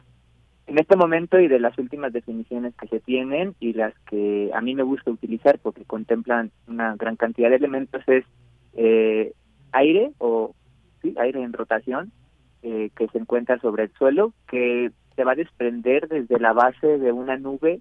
Este tipo de nubes son comúnmente llamadas cumuliformes o, bueno, nubes de estas que parecen como borreguitos, nubes de tormenta, y eh, que normalmente es visible como una nube embudo o hagan de cuenta como si fuera una especie eh, de culebra que se desprende desde la parte alta de la nube hasta la parte baja o bien también son eh, visibles a partir de la circulación de escombros eh, sobre la parte baja del, de, la, de la atmósfera. Em, no necesariamente se necesita que exista una nube embudo que se extienda desde la base de la nube hasta abajo, eh, porque realmente lo que vemos eh, o lo que es el tornado es la circulación del aire y el aire pues no tiene color en sí, entonces lo que vemos únicamente pues son los escombros que van circulando en la parte de abajo. Claro. Eh, doctor, ¿cuál es la necesidad de realizar estas investigaciones sobre los tornados en México? ¿Qué los ha llevado a, a, estarlos investigando? Bueno, el, el interés surge hace cerca de 10 años, al menos por mi parte, eh, porque en aquel momento, por ahí del 2012-2013, eh, no existían estudios relacionados con tornados en el país desde un punto de vista eh, físico, ¿no? Entender la meteorología, entender los elementos dinámicos que se involucraban en su formación. Entonces de ahí nace el interés eh, de estudiarlos, ¿no? De conocer un poquito más estos fenómenos naturales tan particulares y eh, pues del hecho de que normalmente se cree se tiene la falsa idea de que este tipo de fenómenos naturales no ocurren en nuestro país, sino únicamente en los Estados Unidos. Y lo cierto es que ocurren en prácticamente todo el mundo, ¿no? Incluyendo incluyendo México, por supuesto. Claro, justo justo de, de ahí va mi pregunta, doctor, y preguntarle un poco eh, cómo se hace esta investigación sobre tornados en México, qué datos han encontrado. Bueno, eh, nosotros, eh, al menos el grupo con los que trabajamos, utilizamos mucho lo que se conoce en ciencias de la atmósfera como modelos numéricos. Eh, estos modelos numéricos lo que tratan de hacer es eh, como recrear las condiciones meteorológicas a partir de una serie de ecuaciones que van a describir a la atmósfera eh, y describir estos momentos en los que se formaron los tornados, ¿no? Ver cómo estaban los flujos de humedad, cómo estaban los patrones de viento y teníamos eh, determinados elementos que se relacionan con la inestabilidad o lo que permite que se forme una nube de tormenta, todo este tipo de cuestiones, ¿no? Y también utilizamos algunas, en algunas ocasiones, cuando está disponible, imágenes de radares o bien imágenes de productos de satélite este, y evidentemente utilizamos estaciones meteorológicas para validar hasta cierto punto nuestras nuestras simulaciones. Entonces, más o menos ese es el, el flujo de trabajo que tenemos. Y pues algunas de las cosas interesantes que hemos encontrado es eh, básicamente que estos fenómenos, al menos los tornados más pequeños, que son un poquito más débiles, que se conocen como no supercelda, pues son bastante comunes en nuestro país y que al menos una de las hipótesis que tenemos y que hemos manejado en los últimos años es que en la parte de la orografía, o, es decir, las montañas, los valles, estas, esta configuración del terreno tan compleja que tiene México, favorece hasta cierto punto la formación de tornados, principalmente eh, en el centro de, México, ¿no? Y ya yéndonos hacia el norte, pues la dinámica es muy parecida a lo que sucede pues, en los Estados Unidos, ¿no? Principalmente al sur de Texas. Doctor, ¿se tienen datos de tornados en México que hayan causado daños, pues, pues daños solamente, no, ya no fuertes o significativos, sino daños como tal?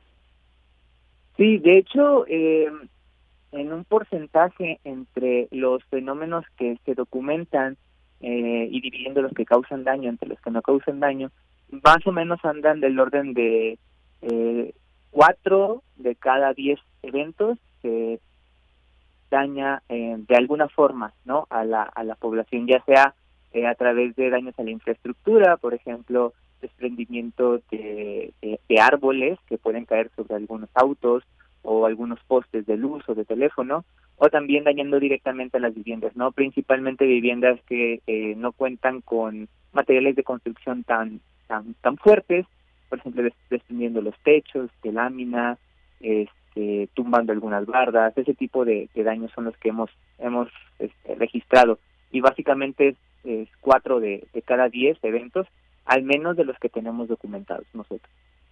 Claro, doctor. Sí, que aunque parezcan como daños pequeños, realmente pueden pues repercutir en el bienestar de las personas.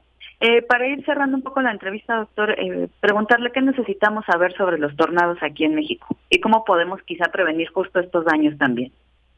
Bueno, lo primero sería eh, empezar a difundir eh, la información sobre que estos fenómenos ocurren, eh, que no son únicos de los Estados Unidos, ¿no?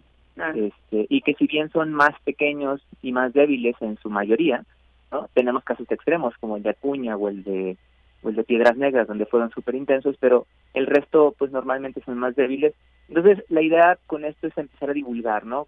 Eh, mencionar que estos fenómenos existen, dónde, dónde ocurren y a partir de eso pues tomar medidas de prevención básicamente pues son bastante simples, no al menos con ese tipo de fenómenos que son más pequeñitos, pues es simplemente no exponerse ante ellos, si tú estás observando algún fenómeno de estos, pues no acercarte, que si bien parece pequeño, pues realmente las velocidades de viento quizás no son tan intensas, pero imagínense que que uno de estos fenómenos puede lograr arrancar una una lámina y esta lámina puede impactarte, ¿no? Y puede causarte un daño pues bastante severo.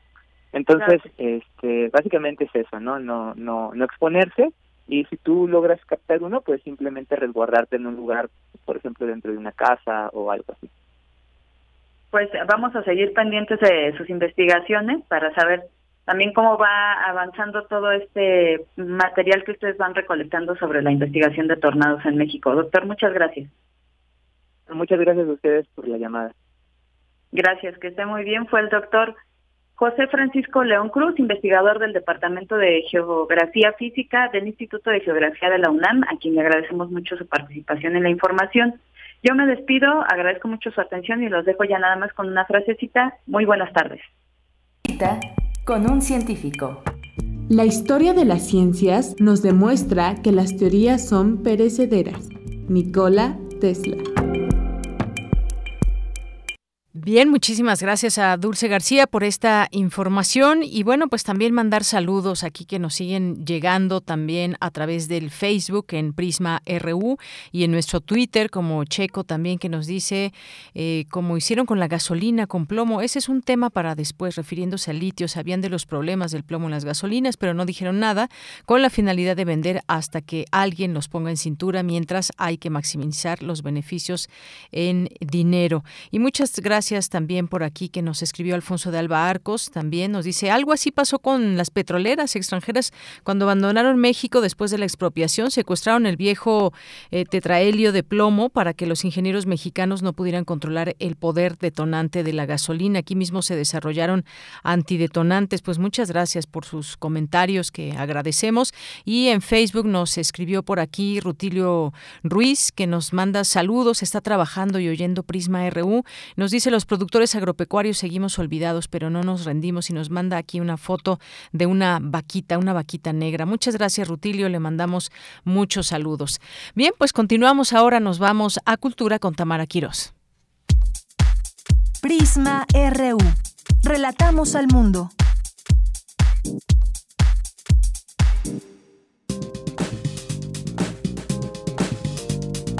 Cultura RU.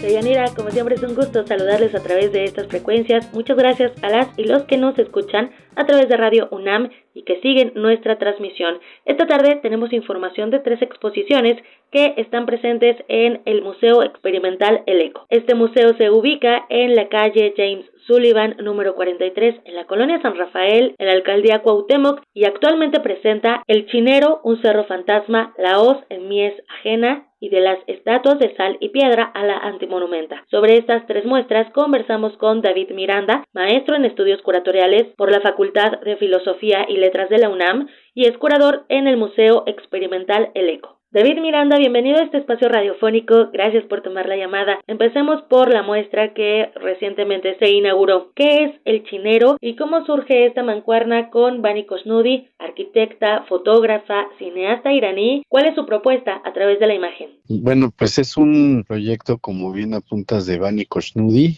curado por Michel Blanc-Soubé, y es un relato a partir de la, digamos, eh, la revisión de la migración de una amplia comunidad china a Mexicali y es un relato que permite ver las condiciones y las maneras en las cuales digamos esa comunidad se asentó este en, en este territorio y los problemas y los dilemas que se derivan de dicha migración.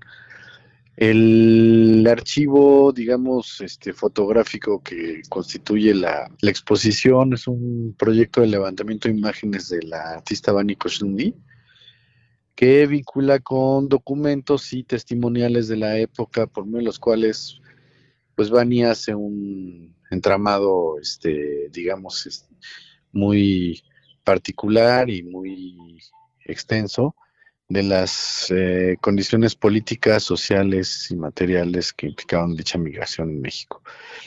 El proyecto pues constituye de estos documentos, de estas evidencias, también de un buen, eh, de un amplio cuerpo de obra fotográfica del artista y culmina con una película de 16 milímetros este, del territorio citado. Entonces es un ensayo visual que se acompaña de toda esta narrativa y pues la artista este pues propone pues amplias digamos este pues una lectura muy muy muy eh, puntual con respecto al, a esta narrativa que el espectador pues puede ir construyendo a partir de las evidencias que, se disponen en el espacio expositivo. Y justo hablando eh, de esto, David, de los materiales y también de estas otras posibilidades a través de, estos proyectos, hay otro proyecto que se llama La Hoz en Mies Ajena. ¿Nos podrías hablar también un poco de, este proyecto? Sí, fíjate que ahora los tres proyectos tienen que ver con documentación, con archivo. Este segundo proyecto es un proyecto del artista mexicano Felipe Zúñiga. Aquí, a diferencia del de Bani, que ella recrea un archivo a partir de las evidencias que recolecta y encuentra. Él, él, en este caso más bien Felipe encuentra el archivo. En un archivo familiar, las evidencias de un familiar que se dedicó a cuestiones de inteligencia militar y telecomunicaciones en su familia, digamos, trabajaba para el ejército. Y el periodo de la exposición, pues lo estamos marcando en la década de 1950, 1962, 63. En este núcleo, lo que podemos encontrar también es una amplia actividad, digamos, de corte no solamente de información de este archivo correspondiente a las prácticas de entrenamiento militar, sino más bien artísticas. Es decir, este militar pues también tenía una práctica artística, también tenía una suerte de visión poética con respecto a los grupos del ejército al cual pertenecía. Felipe Zúñiga lleva años trabajando a partir del conocimiento de las prácticas, digamos, que tienen que ver con la cultura queer. Y es a partir de la metodología, es decir, de entender el queer como unos lentes con los cuales puedes también leer de otra manera las evidencias, que propone una forma de interpretación de todo este archivo, digamos que en clave queer, ¿no? ¿Por qué? Porque se evidencia, digamos, una serie de lenguajes de vinculación, por un lado, este, homoerótica en los documentos encontrados y por otro lado de relación de cuáles son las prácticas de sometimiento corporal de los cuerpos vinculados a la cultura castrense. Esto desde una lectura sensible, ¿no? empática, con lo que implicaría las evidencias de una persona que ejerce su trabajo dentro de las Fuerzas Armadas y lo que le permitiría, digamos, al espectador es pues, una ampliación de las narrativas de estas, digamos que empresas sociales, que por lo general siempre blindan cierto tipo de relato emocional a partir de, de, cómo se comportan con la sociedad o hacia la sociedad. Entonces es un documento bien interesante para poder hablar, digamos, de la diversidad y de las cuestiones de equidad de género en nuestro México desde hace más de 50 años. Claro, y que justo esto también nos liga al tercer proyecto, que es de las estatuas de sal y piedra a la anti monumenta. Sí, bueno, este es un proyecto que pertenece o es forma parte de la Cátedra Extraordinaria Matías Geritz. Es un archivo que se va a ir acumulando, que se va a ir, va a ir creciendo, digamos, a lo largo del año y que narra la obsolescencia de la práctica del monumento en el país como forma de enunciación de las políticas sociales del Estado-Nación. Y cómo culmina ese dispositivo cuando la sociedad civil utiliza la práctica de producción escultórica como forma de reclamo, de indignación, para los agravios que el poder del Estado no ha podido resolver. Este relato presume la tesis de que ese dispositivo de producción plástico escultórica en el espacio público quedó en disputa y quedó fracturado cuando el motivo de la representación está en duda, es decir, cuando, cuando la estatua, la estatuaria, el escultórico se convierten en símbolos vacíos. ¿Qué es lo que vamos a encontrar en esta exposición? Bueno, una serie de pistas, de datos, de documentos tomados desde libros que han tocado el tema en diferentes momentos, hasta videos que están, digamos, regados en internet, hasta piezas de artistas que de alguna manera van organizados de tal forma en un micrositio de, lo pueden encontrar en nuestra página del ECO, dedicado a esto, que le permite al espectador tener una narrativa que de alguna manera nos van conduciendo a tener pistas de cómo esta construcción de la narrativa de, la sociedad mexicana se ha ido reconfigurando a partir de los íconos escultóricos que la acompañan. Cuando estos van decreciendo, tiene que ver también con cómo las narrativas oficialistas pues entran en crisis a partir de los agravios de la sociedad civil hacia la sociedad civil y cómo es la misma sociedad civil la que erige sus propios símbolos para generar denuncia y presentar, digamos, gestos de indignación con respecto a pues situaciones no resueltas, ¿no? Al museo y a la cátedra de le interesa muchísimo porque podemos ver un desplazamiento del México moderno, ¿no? a la parte contemporánea a partir de una narrativa escultórica, una genealogía de arte público que uno aparentemente pues la tiene muy presente en la ciudad, pero es hasta que empezamos a ver los vestigios y las evidencias en cómo se ha ido erigiendo y demoliendo casi que de manera continua el, arte público de la ciudad, cómo las diferentes necesidades de las demandas sociales supone, eh, ponen este, al, a la práctica artística del espacio público como un síntoma claro de lo que implica el pensamiento social en nuestro tiempo. Sí, de hecho estoy en el micrositio y también rescatan, ¿no? O bueno, van ligando también con otros escritos, por ejemplo, de Jorge Barbuengoitia, o también está, eh, hay videos y también está esta memoria colectiva, como bien lo mencionas. Los monumentos son parte de este paisaje urbano y a veces eh, los damos por hechos, ¿no? O sea, que ahí están y ya, perfecto. Sí, sí, vamos a estar ahí este, con museo lleno y muy contentos para que todo el mundo vaya al eco a, a perderse un rato en, en, las narrativas ahora documentales, que son, fíjate, casi no hacemos pues, este, proyectos en ese orden. Ahora quisimos que esta temporada estuviera articulada de esa forma y creo que funciona muy bien. Sí, está interesante esto que, están ofertando para todo el público, para toda la, gente que se quiera acercar. Pues eh, ya te esperamos con todo gusto. Muchísimas gracias, David. Gracias por tus palabras y también por tu tiempo. Con mucho gusto y gracias. David Miranda es curador del Museo Experimental El Eco. Recuerden que este recinto se encuentra en la calle James Sullivan, en la alcaldía Cuauhtémoc. Además, la entrada es libre. Pueden seguir las redes sociodigitales, tienen página web y también en Instagram pueden consultar algunas charlas que eh, la directora del recinto ha tenido con los artistas donde hablan más de su trabajo. Hasta aquí la información de hoy, que tengan excelente tarde. De Yanira, regreso contigo. Muchas gracias, gracias Tamara por esta información en la sección de cultura. Y antes de despedirnos, queremos, vamos a estar aquí transmitiendo algunas canciones como parte del concurso de canción feminista que se llevó a cabo y que la Coordinación de Difusión Cultural a través de Casa del Lago, la Cátedra Extraordinaria Rosario Castellanos, la Dirección General de Música de la UNAM, la Dirección General de Radio UNAM, por supuesto, y CIPAM, a través de Violeta Radio, hicieron esta convocatoria a mujeres feministas, personas feministas a participar en este concurso así se llamó concurso de canción feminista, participaron muchas mujeres con su talento, ahí se quedó expuesto todo ese talento de muchas mujeres con mucha creatividad también para comunicar distintos, eh, distintos temas ligados, por supuesto, al tema del feminismo. Así que, pues, eh, vamos a escuchar una de estas eh, canciones. hubo muchas participantes, como les digo, y hubo tres ganadoras, Laura Sofía Beatriz Guevara de la Vega, también estuvo María Lorena Lascano Fernández y eh, María Guadalupe Muñoz Esponda, eh, Prania Esponda, así conocida, ella de Tlaxcala, eh, de Saltillo, María Lorena Lascano Fernández, no había dicho ese dato importante, y también Laura Sofía Beatriz Guevara de la Vega, de Venezuela.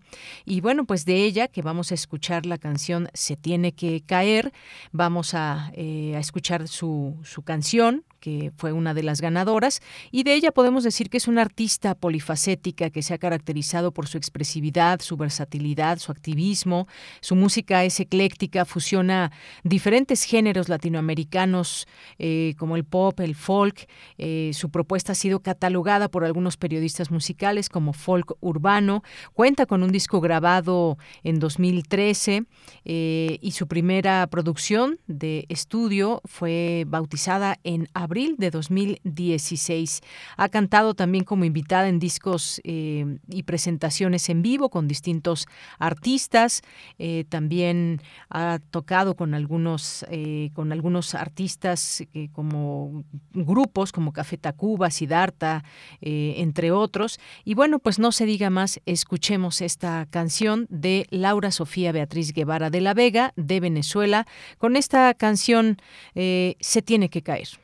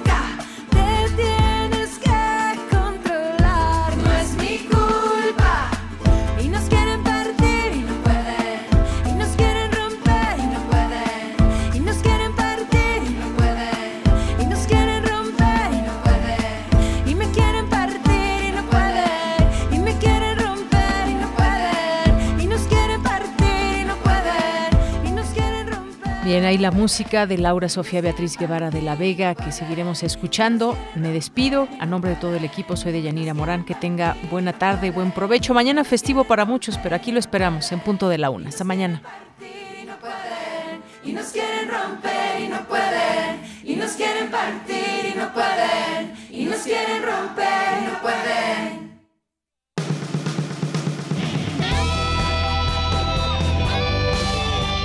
Prisma RU.